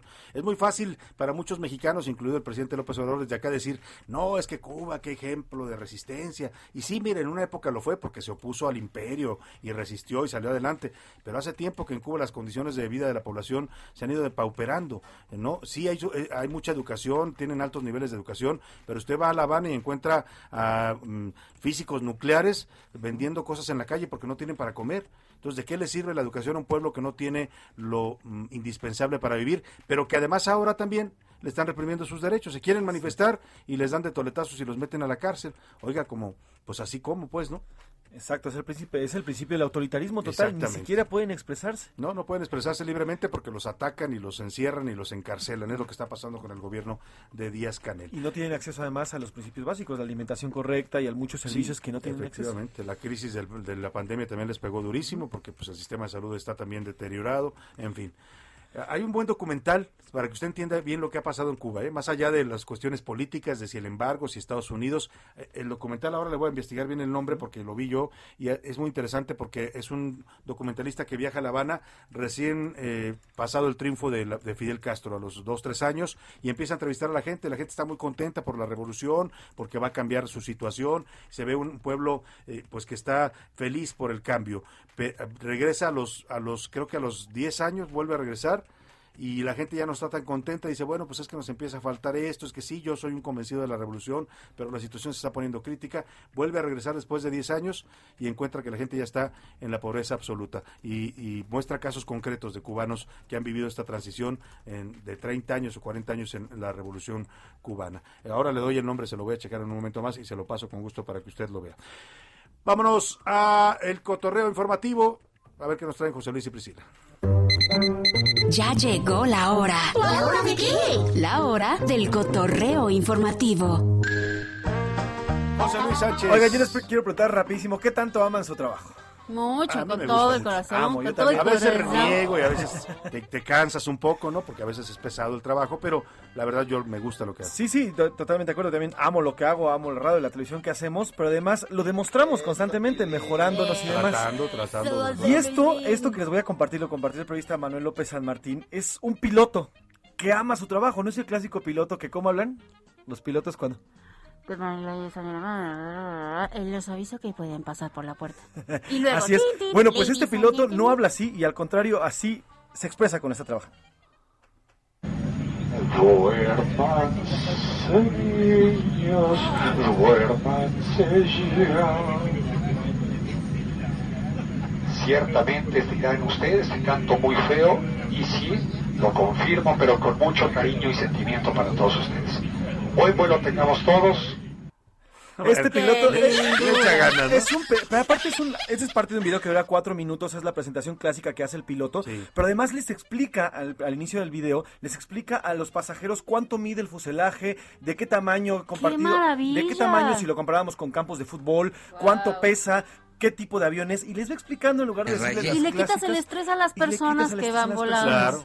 Este, este piloto es de la compañía Aeroméxico y se ha hecho todo un fenómeno en redes sociales porque así siempre ha sido. Y ¿Cómo así le llaman como- el piloto buena onda? no se sabe todavía. Aeroméxico ya, Piloto cantador. Aeroméxico ya publicó este parte del video y le retuiteó, pero no ha dicho cómo se llama este piloto. Y se ha vuelto en redes Hay sociales. que buscarlo, Muy ¿no? famoso, Para sí, sí, sí. Pero les digo que Laura explica- Mendiola, misión imposible para ti, busca al piloto Busca al, piloto misterioso que canta. Y además, por si fuera poco, les da las noticias durante este ar- este despegue, les cuenta que en qué lugar quedó el Checo el Checo Pérez en la Ah, carrera. no, qué les dice, onda. sí, les dice cómo van a despegar, en es fin. todo, es todo un showman. todo un showman, un showman y además ama su trabajo Se y le así lo demuestra. hace bien, ¿no? Espero que por estar platicando y cotorreando con el público no descuide No, no, el no, no, manejo no. del avión. No, porque esto lo hace antes de despegar. Muy bien. En este momento cuando platica con los pasajeros. Pues Así que gran forma. piloto, además. qué hermoso piloto. Porque a mí me- una vez me tocó un piloto que íbamos a aterrizar. Subió el avión de eso que te espanta y, señores pasajeros, eh, acabamos de evitar el aterrizaje. ¿Por qué? ¿Por qué? No, ¿por qué? ¿Y Laguna?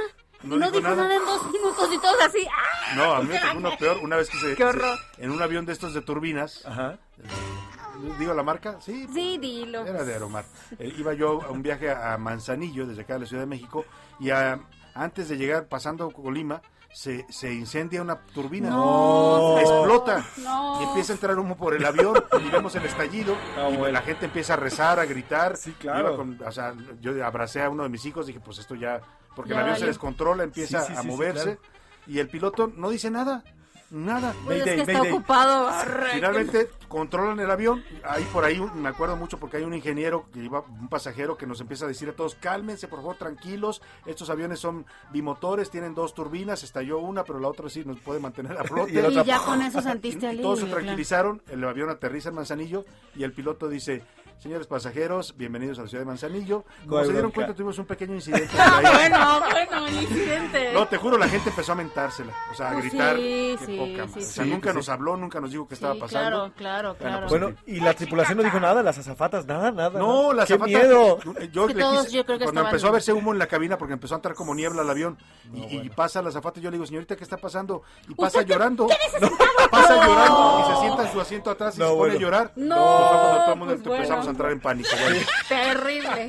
Ahí está la anécdota de. Qué miedo. avión, que hay de pilotos a pilotos. Sí. Claro, claro que sí. Priscila. Si a usted le quedó ahorita un trauma, vamos a ponerlo Para un- contentito. A ver, a La ver. próxima vez que vayamos en avión.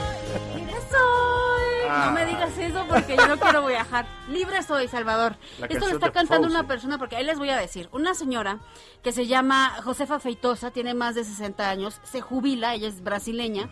Se jubila, recibe la pensión y dice, ¿qué creen? ¿Qué dijeron mis hijos? ¿Que aquí me quedé a cuidarles a los nietos? Mm, ni más, ni más. libre soy. Y que se pone a vivir por todo, A viajar por todo el mundo, bien, a gastarse bueno. su pensión, Qué a gastarse la casa, el carro. Dijo, yo voy a vivir, yo no me voy a quedar a cuidar a nietos. Qué con bueno. permiso. Muy bien, bravo. Bravo, Bravo Josefa Feitosa. Fíjate que tiene una página en Instagram. Tienen que meterse para que chequen lo que está haciendo porque está subiendo fotos increíbles en todas partes del mundo. luego sí ¿Eh? hay hijos que abusan de los Sí. papás, ¿no? Porque ya, Sí. ah, pues cuídame al niño. Ahí, ahí te va, ahí te va la Como si lana fuera gratis, obligación ¿no? de los papás andar criando chiquillos, No ya son criaron a nanas sus hijos. gratis. sí, Exacto. Sí, entonces, en la página se llama Yo Viajando con J, J, o sea, Jo Viajando en Instagram y la pueden ver en Singapur, echándose un coco en una playa también. O sea, Ah, hombre. está viajando por todo el mundo y le está diciendo a la gente que no se queden porque a criar a los nietos porque ellos ya cuidaron a sus hijos. Exactamente, Claro. ya hicieron su labor y ya les corresponde tener una vida más tranquila. ¿no? Bravo, Qué bueno por Josefa, Josefa. Feitoso, que bueno, tiene su pensión y puede disfrutar de la vida. Vámonos rápidamente a otros temas importantes. Gracias, José Luis. Gracias, Priscila. Gracias, Salvador. Gracias. A la una, con Salvador García Soto. Y hace unos minutos, hace unos minutos comenzó la inauguración de la edición 45 del Tianguis Turístico de México 2021. Se interrumpió eh, por dos años, después eh, durante la pandemia no tuvimos Tianguis Turístico y ahora se está reanudando. Por primera vez se lleva a cabo en Mérida, Yucatán, que fue donde se iba a llevar a cabo en 2019, cuando nos agarró la pandemia y lo tuvieron que suspender. Están eh, realizando esta inauguración en el Centro de Convenciones y Exposiciones de Yucatán Siglo XXI. El evento comienza hoy y termina el 19 de noviembre. Acuden los prestadores de servicios turísticos, hoteles, restaurantes, agencias de viajes de México y de todo el mundo. Es una oportunidad para hacer negocios y para promover el turismo en nuestro país. Vamos a escuchar parte del discurso del presidente López Obrador que está haciendo esta inauguración en este momento. nos anima es el crecimiento que ya empieza a registrar y que va a ser imparable de el turismo en nuestro país. Tenemos eh, fincadas las esperanzas en que va a seguir eh, la afluencia turística hacia México porque tenemos eh, un potencial único, extraordinario. Como México no hay dos, los que conocemos todos, nuestro país, eh, en todos lados hay bellezas naturales, todos lados, en el norte, en el centro, en el Bajío, en el sur, sureste, playas, eh, ríos, cascadas, bosques, selvas, fauna, flora única, nativa y una gran riqueza cultural que con todo respeto no se tiene en otras partes. Aquí, en lo que es la península y en el sureste, eh, tenemos una región extraordinaria en riquezas eh, arqueológicas. Por eso es lo del tren Maya es eh, comunicar eh, las nuevas y las antiguas ciudades mayas. Pero ¿en qué país del mundo bueno, pues ahí está parte del mensaje que está dando el presidente. Habla de que este evento va a ser importante para reactivar el turismo, una industria de la que depende buena parte de la economía y las familias de este país. El presidente, lástima que debiera hablar también de lo que está pasando en Quintana Roo, ¿no? Del tema de la violencia, de la inseguridad, porque sí, qué bueno que sea el tianguis turístico, acuden los 32 estados de la República, van a ser 20 mil metros cuadrados de exposiciones, más de 600 empresas que acuden a ofrecer sus servicios. Eh, pero si no hay seguridad, si vemos estas escenas de balaceras en la playa, como ocurrió recientemente en, en, Puerto Morelos, allá en la Riviera Maya, en Tulum, pues eso, perdón, pero eso va a terminar por ayuntar al turismo. Me voy a la pausa con música que vamos a escuchar, Priscila Reyes. Esta canción está nominada como mejor canción pop, es Mon Laferte con Gloria Trevi, se llama La Mujer. Venga. Yo soy esa mujer, la que cuelga de la soga la mujer, como el tequila y la droga. Yo soy esa mujer, yo soy tu sobredosis. Soy la mujer de la que Estás escuchando A la Una con Salvador García Soto. Regresamos. Heraldo Radio. ¿Qué tal amigos del Heraldo Radio? Como siempre, un gusto saludarlos esta tarde. Y bueno, pues gracias al espacio de Salvador García Soto, porque en este momento, pongan atención, vamos a platicar con Carlos Herrero, CEO de Estrategia y presidente del Consejo del Youth Economic Forum. Muy interesante para todos los jóvenes y no tan jóvenes. ¿Por qué? Bueno, ahorita lo vamos a saber. ¿Cómo estás, Carlos? Muy buenas tardes. Muy buenas tardes, muy bien Mónica, muy agradecido de este espacio de Salvador García Soto y de su audiencia y muy agradecido contigo. Al contrario, platícanos, ¿de dónde nace el Heraldo Youth Economic Forum? Nace precisamente del Women Economic Forum como una derivación de este gran foro para las mujeres, pero ahora enfocado a los jóvenes. Nos dimos cuenta que en el tema de inclusión eh, la cuestión de las mujeres se estaba afrontando bien, pero la cuestión de los jóvenes comprendidos entre 22 y 30 años no se estaba atendiendo convenientemente. Y ha sido un grupo social que, por cierto, son 20 millones de habitantes en México, 20 millones de personas, nos habíamos dado cuenta de que no se estaba atendiendo bien a este grupo después de la pandemia. Ok, dinos qué número de edición de foro es, qué busca el Jeff con este foro. Bueno, es el primer foro que hacemos del Youth Economic Forum, de mano del Heraldo, por eso se llama el Heraldo Youth Economic Forum, y busca ofrecer herramientas y caminos para trabajar en cinco ejes fundamentales para los jóvenes comprendidos entre 22 y 30 años. Y los cinco ejes, Mónica, son el amor, el fitness, la economía, la salud y la felicidad. son los cinco temas donde queremos hacer propuestas para que los jóvenes en esta edad, después de la pandemia, puedan convertir todos los retos que viven en oportunidades. ¿Quiénes son los speakers que van a estar en este foro para que nos llame la atención, sobre todo a los jóvenes, y se puedan inscribir? De hecho, se pueden inscribir en www.elheraldoyoutheconomicforum.com y vamos a tener speakers de la talla de Regina Carrot, que tiene 13 millones de seguidores en sus redes sociales, de César Lozano, de Michelle Ferrari, que es la presidenta del Women Economic Forum y del mismo Youth Economic Forum, que es una de las cuatro mujeres convocadas por Kamala Harris en México a debatir sobre el tema de la inclusión. Tenemos a Paula Espinosa, la clavadista, tenemos a Guillermo Santiago, presidente de Injuve, a Sofía Mendoza, de, que es la presidenta de, de Bolsa Rosa, en fin, tenemos una serie de personas que son modelos alcanzables con propuestas alcanzables para poder realizar estos cinco ejes de los que hemos hablado anteriormente, Mónica. Excelente. Y bueno, pues tiene algún costo. ¿En dónde será? ¿Es presencial, virtual? Más, por favor, Carlos. No, es, vir- es virtual porque todavía estamos en esta etapa de la pandemia y de- del año después de 20 meses. Se pueden inscribir, como decía, en www.elheraldoyoutheconomicforum.com.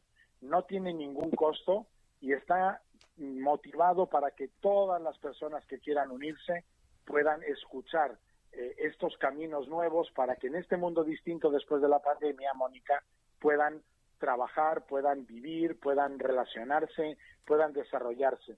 The Washington Post decía que es la generación más desafortunada, la comprendida entre 22 y 30 años, porque están un poco en medio en el sándwich. Para ellos está hecho este foro y es gratuito y se pueden inscribir en esa página. Ya lo escucharon, jóvenes, amigos del Heraldo Radio, si ustedes tienen hijos, amigos, compañeros, es importante de verdad que, que tomen en cuenta esta plática con Carlos Herrero porque será un agasajo estar de verdad en este foro. ¿Nos recuerdas los días, por favor, Carlos? Sí, cómo no, Mónica. Los días son el 30 de noviembre y el primero de diciembre.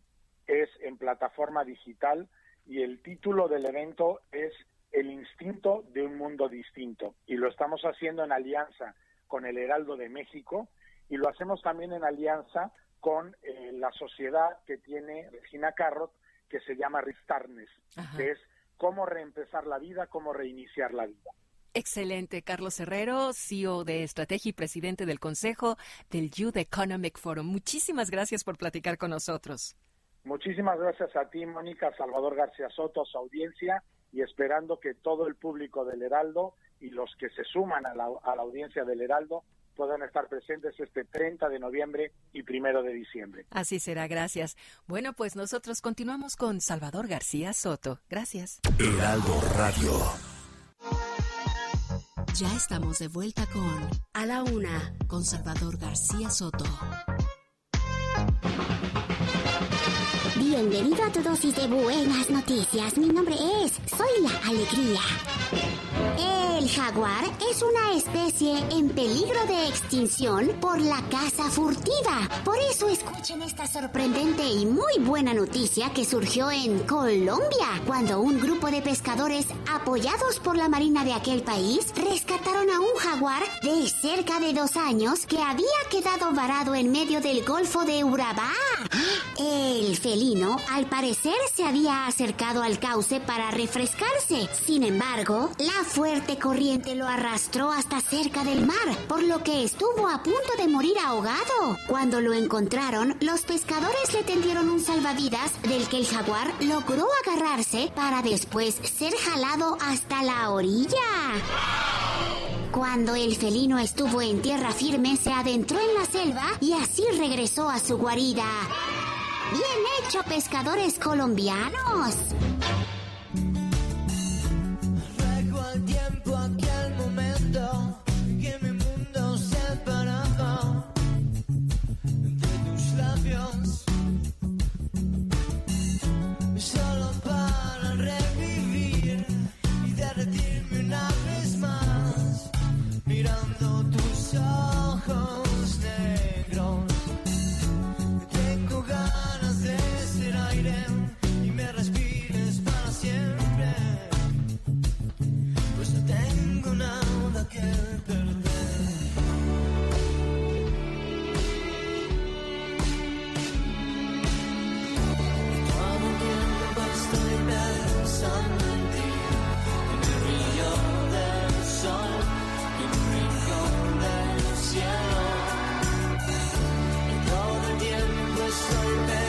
2 de la tarde con 32 minutos. Estamos escuchando a esta banda mexicana Zoe Soñé, se llama la canción. Viene en el álbum Música de Fondo de MTV Unplugged, ganador del mejor álbum de música alternativa en 2011. Ganó el Grammy Latino, por eso lo estamos recordando. Una banda originaria de Cuernavaca, Morelos, y que además hacen una música muy, muy buena, de lo mejor en los últimos años en la escena del rock mexicano. Todo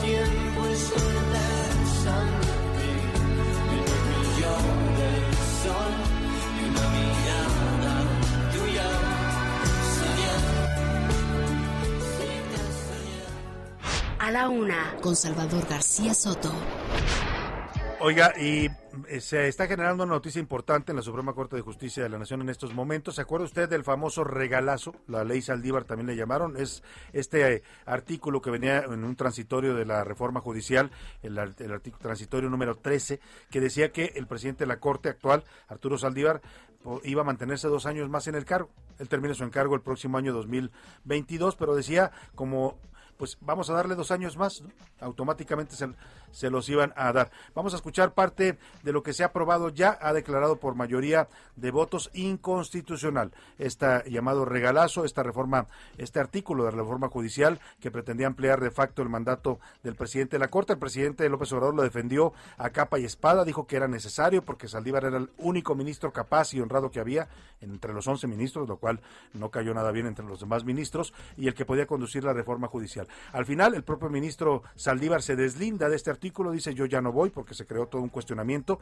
se hablaba de un pues de una especie de reelección de facto. Y de hecho es el argumento que invoca el ministro Fernando Franco en su ponencia que está siendo aprobada. Él dice, esto es una reelección de facto, pretender que se quede la misma autoridad que ya había terminado su periodo en la Corte, pues es una reelección de facto. Platícame, José Luis, primero qué fue lo que aprobaron y vamos a escuchar en un momento más parte de la participación de lo que dijo el ministro Saldívar precisamente al, al votar en contra, porque finalmente votó en contra de este artículo. Así es, como bien lo dice Salvador, por unanimidad el Pleno de la Suprema Corte de Justicia de la Nación invalidó la ampliación de mandato del ministro presidente Arturo Saldívar.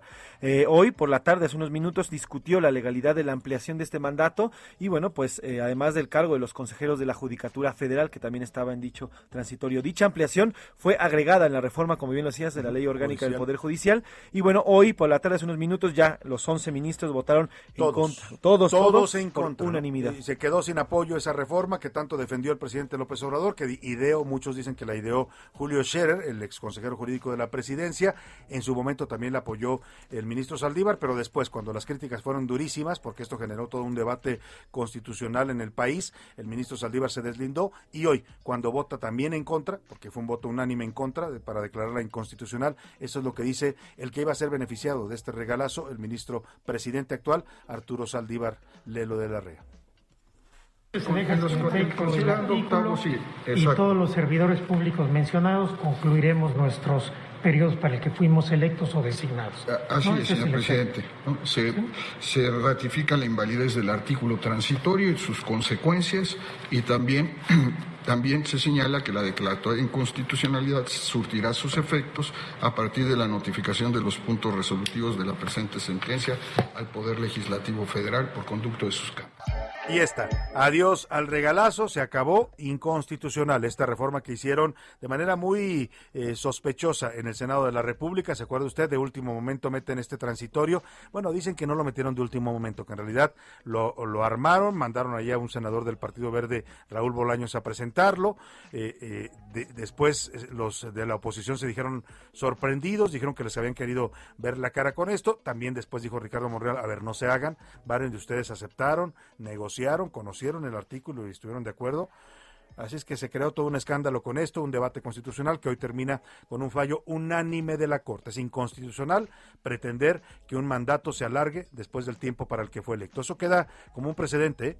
Porque no vaya a ser que después nos digan, no, pues fíjense que es tan bueno el presidente que pues vamos a darle otros dos años, ¿no? Ya andan promoviendo ahora la ratificación, en vez de revocación de mandato, ahora ya, ya le llaman ratificación de mandato, así le pusieron los morenistas, andan pidiendo, ven y firma si quieres que el presidente se quede. Pues el presidente no, nadie está pidiendo que se vaya, ahí está el presidente, va a estar hasta el 2024, pero bueno, ya sabe, les gusta tirar el dinero, 5 mil millones de pesos para una consulta que pues ya casi sabemos el resultado de manera anticipada.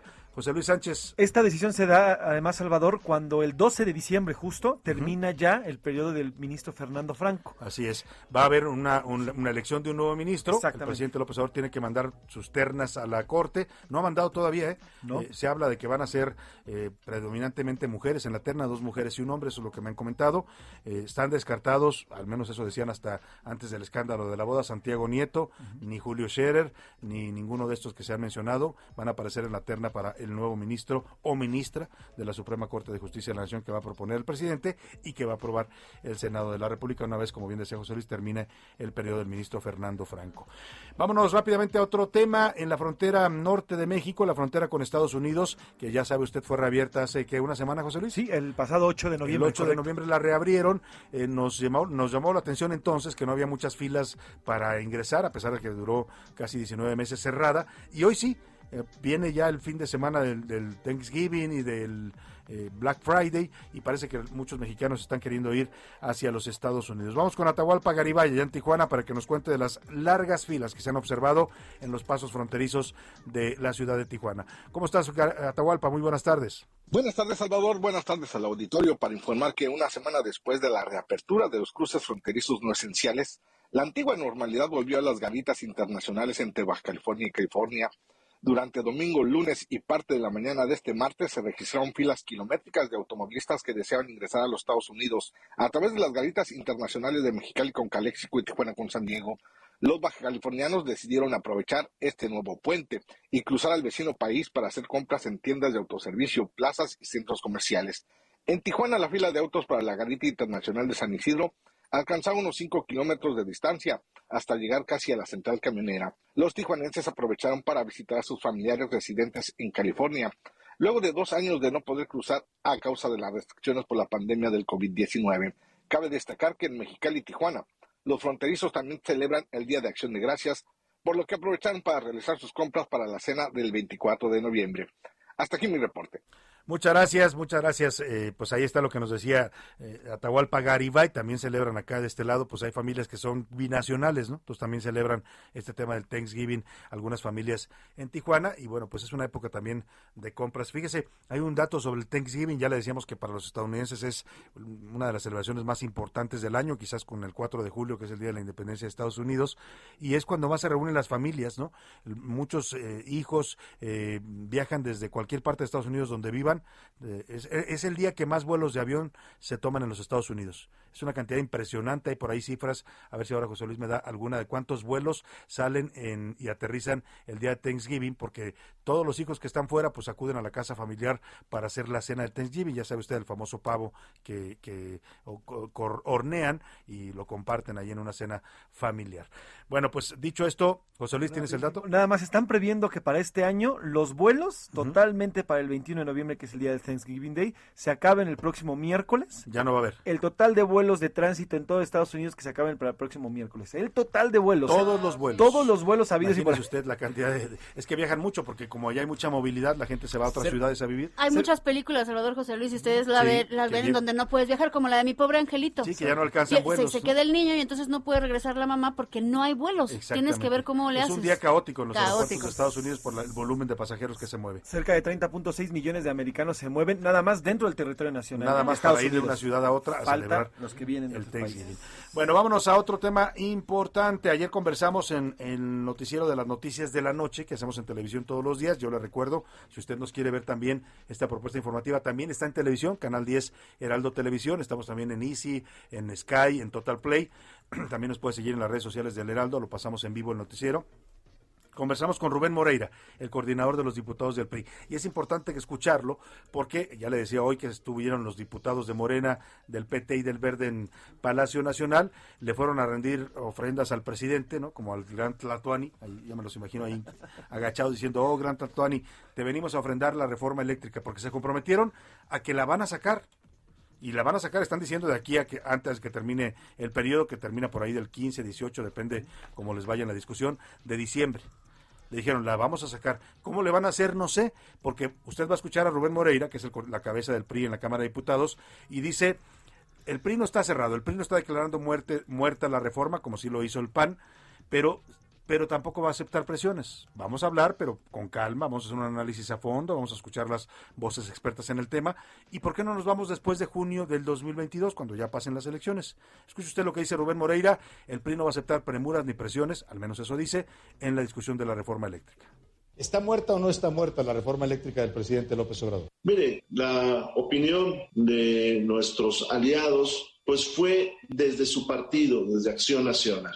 Acordamos esperar el debate, creemos que este tipo de afirmaciones de unos y de otros no ayudan a romper la polarización en el país. Y esto solamente lo podemos conseguir en un clima de más prudencia, más mesura y invitando, en este caso concreto, a los actores del sector energético. El presidente lo alude, usted en su conferencia mañanera seguramente lo escuchó, dice que usted dijo que la reforma ya no va a ir, que el PRI ya no la va a apoyar. Primero, en el caso así muy particular que parece anecdótico, de que no le llevaron la información correcta. Segundo, creo que es una respuesta también precipitada porque se pudo haber observado los posicionamientos de cada uno de los partidos. Nosotros no mezclamos unas con otras. Nos preocupa qué va a suceder con la CFE, si se va a llegar a un colapso donde desaparezca y entonces las y los mexicanos vamos a perder ese patrimonio, esos activos, quién llevaría la energía eléctrica a las zonas más lejanas.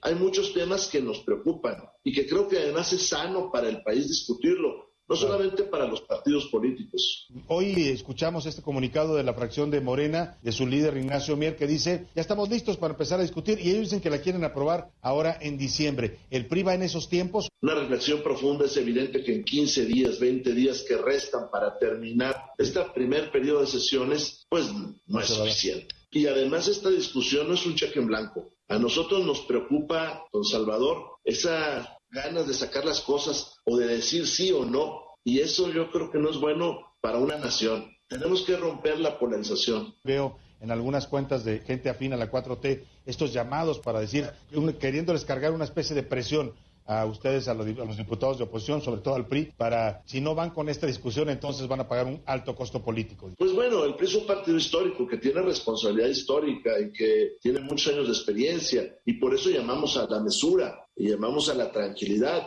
También hay mucha gente que nos está presionando para que digamos no, e incluso sin leer lo que se va a votar. Deben de restar muchas horas de debate y de paciencia. Bueno, pues ahí está lo que dice Rubén Moreira. Usted lo escuchó, eh, habla bastante claro. Dice, sí, le entramos a la discusión, lo cual no quiere decir un cheque en blanco, pero con calma, sin premuras y sin presiones. Despacio que llevo prisa, dicen en el PRI, si quieren discutir la reforma hasta junio de 2022. Vamos a ver cómo le hacen los de Morena, que dicen que sí la van a sacar ahora en diciembre. Sin los votos del PRI, eso es imposible, ¿eh? pero vamos a estar muy pendientes del tema. Vamos a otro tema por lo pronto importante. Usted sabe que en este gobierno se han reanudado y se han reabierto las investigaciones del caso Ayotzinapa, se han revisado las investigaciones que se habían hecho. No han encontrado muchas cosas distintas, pero sí han cambiado algunas versiones de testigos, han ha habido involucramiento, por ejemplo, del ejército, de algunos mandos del ejército que fueron acusados de, omisión en este caso, y en esta revisión querer encontrar una nueva verdad, muchos dicen que no van a encontrar mucho más de lo que ya se había dicho, eh, pues el caso es que han llamado a declarar nuevamente a varios que ya habían declarado en este caso. Uno de ellos ahora es el ex procurador de Guerrero, Iñaki Blanco. Él fue el primer responsable de esta investigación cuando ocurrieron los hechos allá en Iguala, 26 de septiembre de 2014, y condujo la primera parte de la investigación, después la trajo la Fiscalía General, entonces Procuraduría General de la República, y hoy lo están volviendo a llamar a, llamar a que declare. ¿Para qué? Eso se lo pregunto directamente a Iñaki Blanco, abogado y ex procurador de Guerrero. ¿Cómo está, Iñaki? Muy buenas tardes. Salvador, buenas, buenas tardes, un gusto estar contigo y todo tu auditorio, siempre a tus órdenes. ¿Para qué lo están citando de nuevo, Iñaki? ¿Ha recibido usted ya el citatorio para que se presente a declarar nuevamente sobre el caso Ayotzinapa? Mira, el citatorio es un tanto ambiguo, impreciso en ese sentido. Única y exclusivamente se menciona que es a efectos de que rinda testimonio por cuanto a los hechos ocurridos el 26 y 27 de, de septiembre de 2014 en la ciudad de Iguala Guerrero. Eh, yo te, debo decir sobre el particular, como tú seguramente estarás enterado, que yo ya rendí declaración, que yo ya amplié la, misma en 2014 y en 2019, y que pues, yo te podría decir que poco o nada tengo ya por aportar. He dicho todo lo que sé sobre ese asunto, he aportado toda la documentación de que dispongo, pero no obstante ello, en el ánimo de que se aclaren las cosas, acudiré a este llamado y estoy solicitando ahora mismo por escrito al titular de la Unidad Especial para la Investigación y Litigación del caso, al maestro Omar Gómez Trejo, que se convoque a los padres y madres de los normalistas, a sus asesores jurídicos, a los integrantes del grupo de expertos de la Comisión Interamericana, al personal de la CNDH a esta diligencia, a efecto de que pues la presencien y si tienen alguna pregunta que realizarme por cuanto hace al tramo de responsabilidad de la Fiscalía de Guerrero, entonces a mi cargo, pues las hagan. Yo estaré siempre a disposición de atender cualquier cuestionamiento sobre el particular. Ahora, Iñaki Blanco, lo que me dice usted ¿se va a presentar a este citatorio? ¿Para cuándo lo están citando? El próximo lunes a las 10 de la mañana, en las instalaciones de la Fiscalía General de la República y en la Glorieta de Insurgentes. Eh, yo le quiero preguntar, porque ha, ha, habido varios casos recientes de gente que se presenta a declarar así a una audiencia en la que supuestamente no lo pueden detener, pues ya pasó con Rosario Robles, le pasó también al señor Lozoya, y de pronto les cambian el criterio y les dicen, se queda usted por riesgo de fuga. ¿No teme Iñaki Blanco que le estén preparando algo así? No, Salvador, algo que siempre ha estado presente eh, durante el tiempo en que he prestado servicios como servidor público es actuar en absoluto apego a derecho, conforme a lo que establece la ley.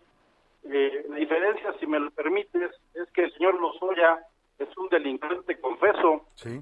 que en el caso de la señora Rosario Robles no tengo mayores detalles, uh -huh. pero lo que se le atribuye es una omisión.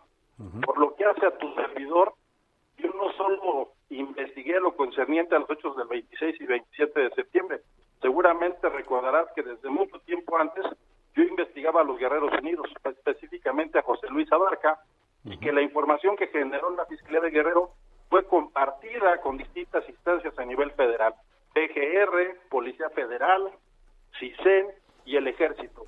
Nosotros dimos aviso en tiempo y forma, había una investigación en curso, una investigación en etapa de integración, y la idea era en su momento desmantelar a la organización delictiva Guerreros Unidos.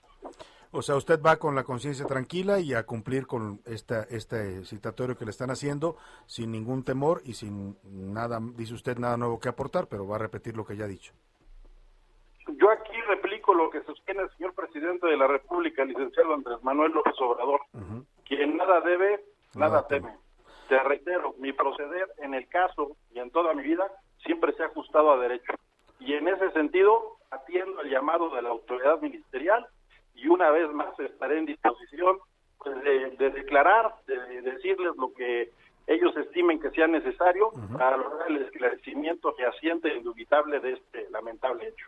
Pues estaremos muy pendientes el lunes y si nos permite volveremos a platicar con usted para ver cómo le fue en esta audiencia en donde le están pidiendo ratificar su testimonio en el caso Ayotzinapa de aquella desaparición de los estudiantes normalistas de eh, esa normal. Le agradezco mucho Iñaki Blanco, como siempre un gusto conversar con usted. Al contrario, Salvador, gracias a ti. Buen día, un fuerte abrazo. Buen día, ahí está el abogado Iñaki Blanco, que dice me voy a presentar porque no tengo nada que deber ni que temer. Vamos a ver cómo le va el lunes en esta declaración que va a volver a hacer ante la Fiscalía, la Unidad Especial de Investigación y Litigación del caso Ayotzinapa, que encabeza el señor Omar Gómez Trejo. Vámonos rápidamente a los deportes. Ya anda por aquí el señor Oscar Mota. Yo pasé con 10 matemáticas.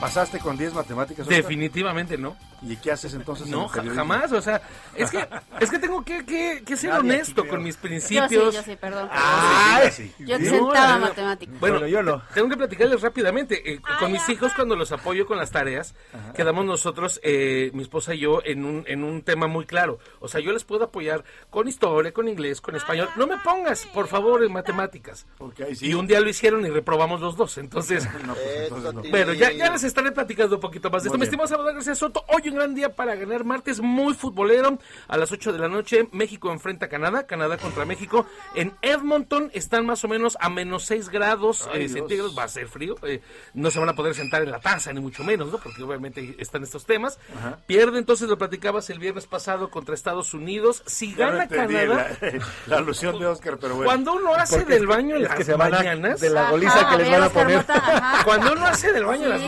mañanas sí, y con estos fríos, pues, de aunque, aguilita aunque mejor, en ¿no? Japón ¿no? padece eso porque los alimentos son acoquinaditos. Tienen un flush además de agua caliente.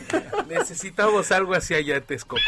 Eh, si gana Canadá, si gana Canadá, estaría siendo el primer lugar del, de, de la eliminatoria. Y si gana Estados Unidos, puede mandar a México hasta el tercero. Entonces es un tema importante, insisto, la mejor selección canadiense. Y cuando vino aquí al estadio hasta casi un par de semanas, dio un buen partido. Entonces, verdaderamente podemos esperar, no es, un, insisto, un tema fácil. Rápidamente para terminar y hablando sobre el Mundial, ayer calificó Francia, había calificado ya España al Mundial. Los que se están quedando en la tablita porque van a un repechaje son Portugal con todo y Cristiano Ronaldo e Italia, que es actual campeón de la Euro. Entonces se va a poner sabroso este poner tema de las interesante. eliminatorias. Muchas gracias, Oscar Mota. Hoy un gran día para el gran. Vámonos al entretenimiento con Priscila Reyes.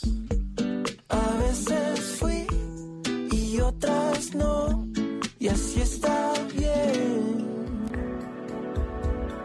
A veces fui al que Mick Jagger le compró una casa y la vendí porque sintió sola una puta casa. ¿Qué estamos escuchando, Priscila Reyes? Ay, Salvador, estamos escuchando una canción que también está nominada para los próximos eh, premios latinos. Ajá. Es una banda de rock colombiana que se llama Diamante Eléctrico y la canción se llama A veces. Por trae una palabrilla. A veces fui Un poquito. la palabra con P, pero bueno. Eso, eso, de la casa, pero dice, Sí, se, se refiere a una casa. Oigan, hoy es el aniversario de la primera película de Harry Potter. Harry Harry, Potter. y la piedra filosofal, 20 años, Salvador. Oye, si usted se quiere sentir joven, Yo, la vi con mis hijos. la lamento decirle, 20 años ¿Cómo pasa el tiempo? de estas películas maravillosas, todo el mundo se está volviendo loco. Por ahí vi una pastelera que estaba haciendo una réplica en miniatura de, de, de Hogwarts. Eh, Se veía espectacular. Y la buena noticia es que todo el cast, todos los eh, actores, Daniel Radcliffe, Emma Watson, tienen 10 años sin reunirse y resulta que se van a reunir. Se van a reunir después de 10 años de no haber estado juntos. Eh, esto va a ser un evento que se llama Harry Potter 20th Anniversary Return to Hogwarts, o sea, regresando a Hogwarts. Se va a transmitir en exclusiva por HBO Max el próximo primero de enero de 2022. Anótelo, falta un poquito, pero ya van a poder verlos a todos juntos otra vez después de 10 años de no estar juntos. Va a ser interesante, ¿no? Porque ya crecieron Ya todos ellos. crecieron muchísimo. Y bueno, le recuerdo que una de las películas de Harry Potter, Harry Potter. Priscila, participó Priscila Reyes en el doblaje al español, ¿no? Indeed, indeed. En, la El tercera, en la del prisionero de Azkaban. Que dirigió además el mexicano. Así es, era Alfonso a- Cuarón. Alfonso Cuarón y Muy yo, buena. yo Muchos la consideran incluso la mejor de la saga de... Pues Ha de- oído déjame decirte que- lo que lo fanáticos es. de Harry sí, Potter, lo ¿no? es. Lo es. Fanáticos de Harry Potter y directores de cines opinan esto. Muy bien. Gracias a todo el equipo, a Priscila Reyes, a José Luis Sánchez, a Laura Mendiola, a Milka Ramírez, a Iván Márquez, a usted sobre todo. Que pase una excelente tarde, provecho, aquí lo espero mañana a la una. Por hoy termina A la Una con Salvador García Soto. Un encuentro del diario que piensa joven con el análisis y la crítica.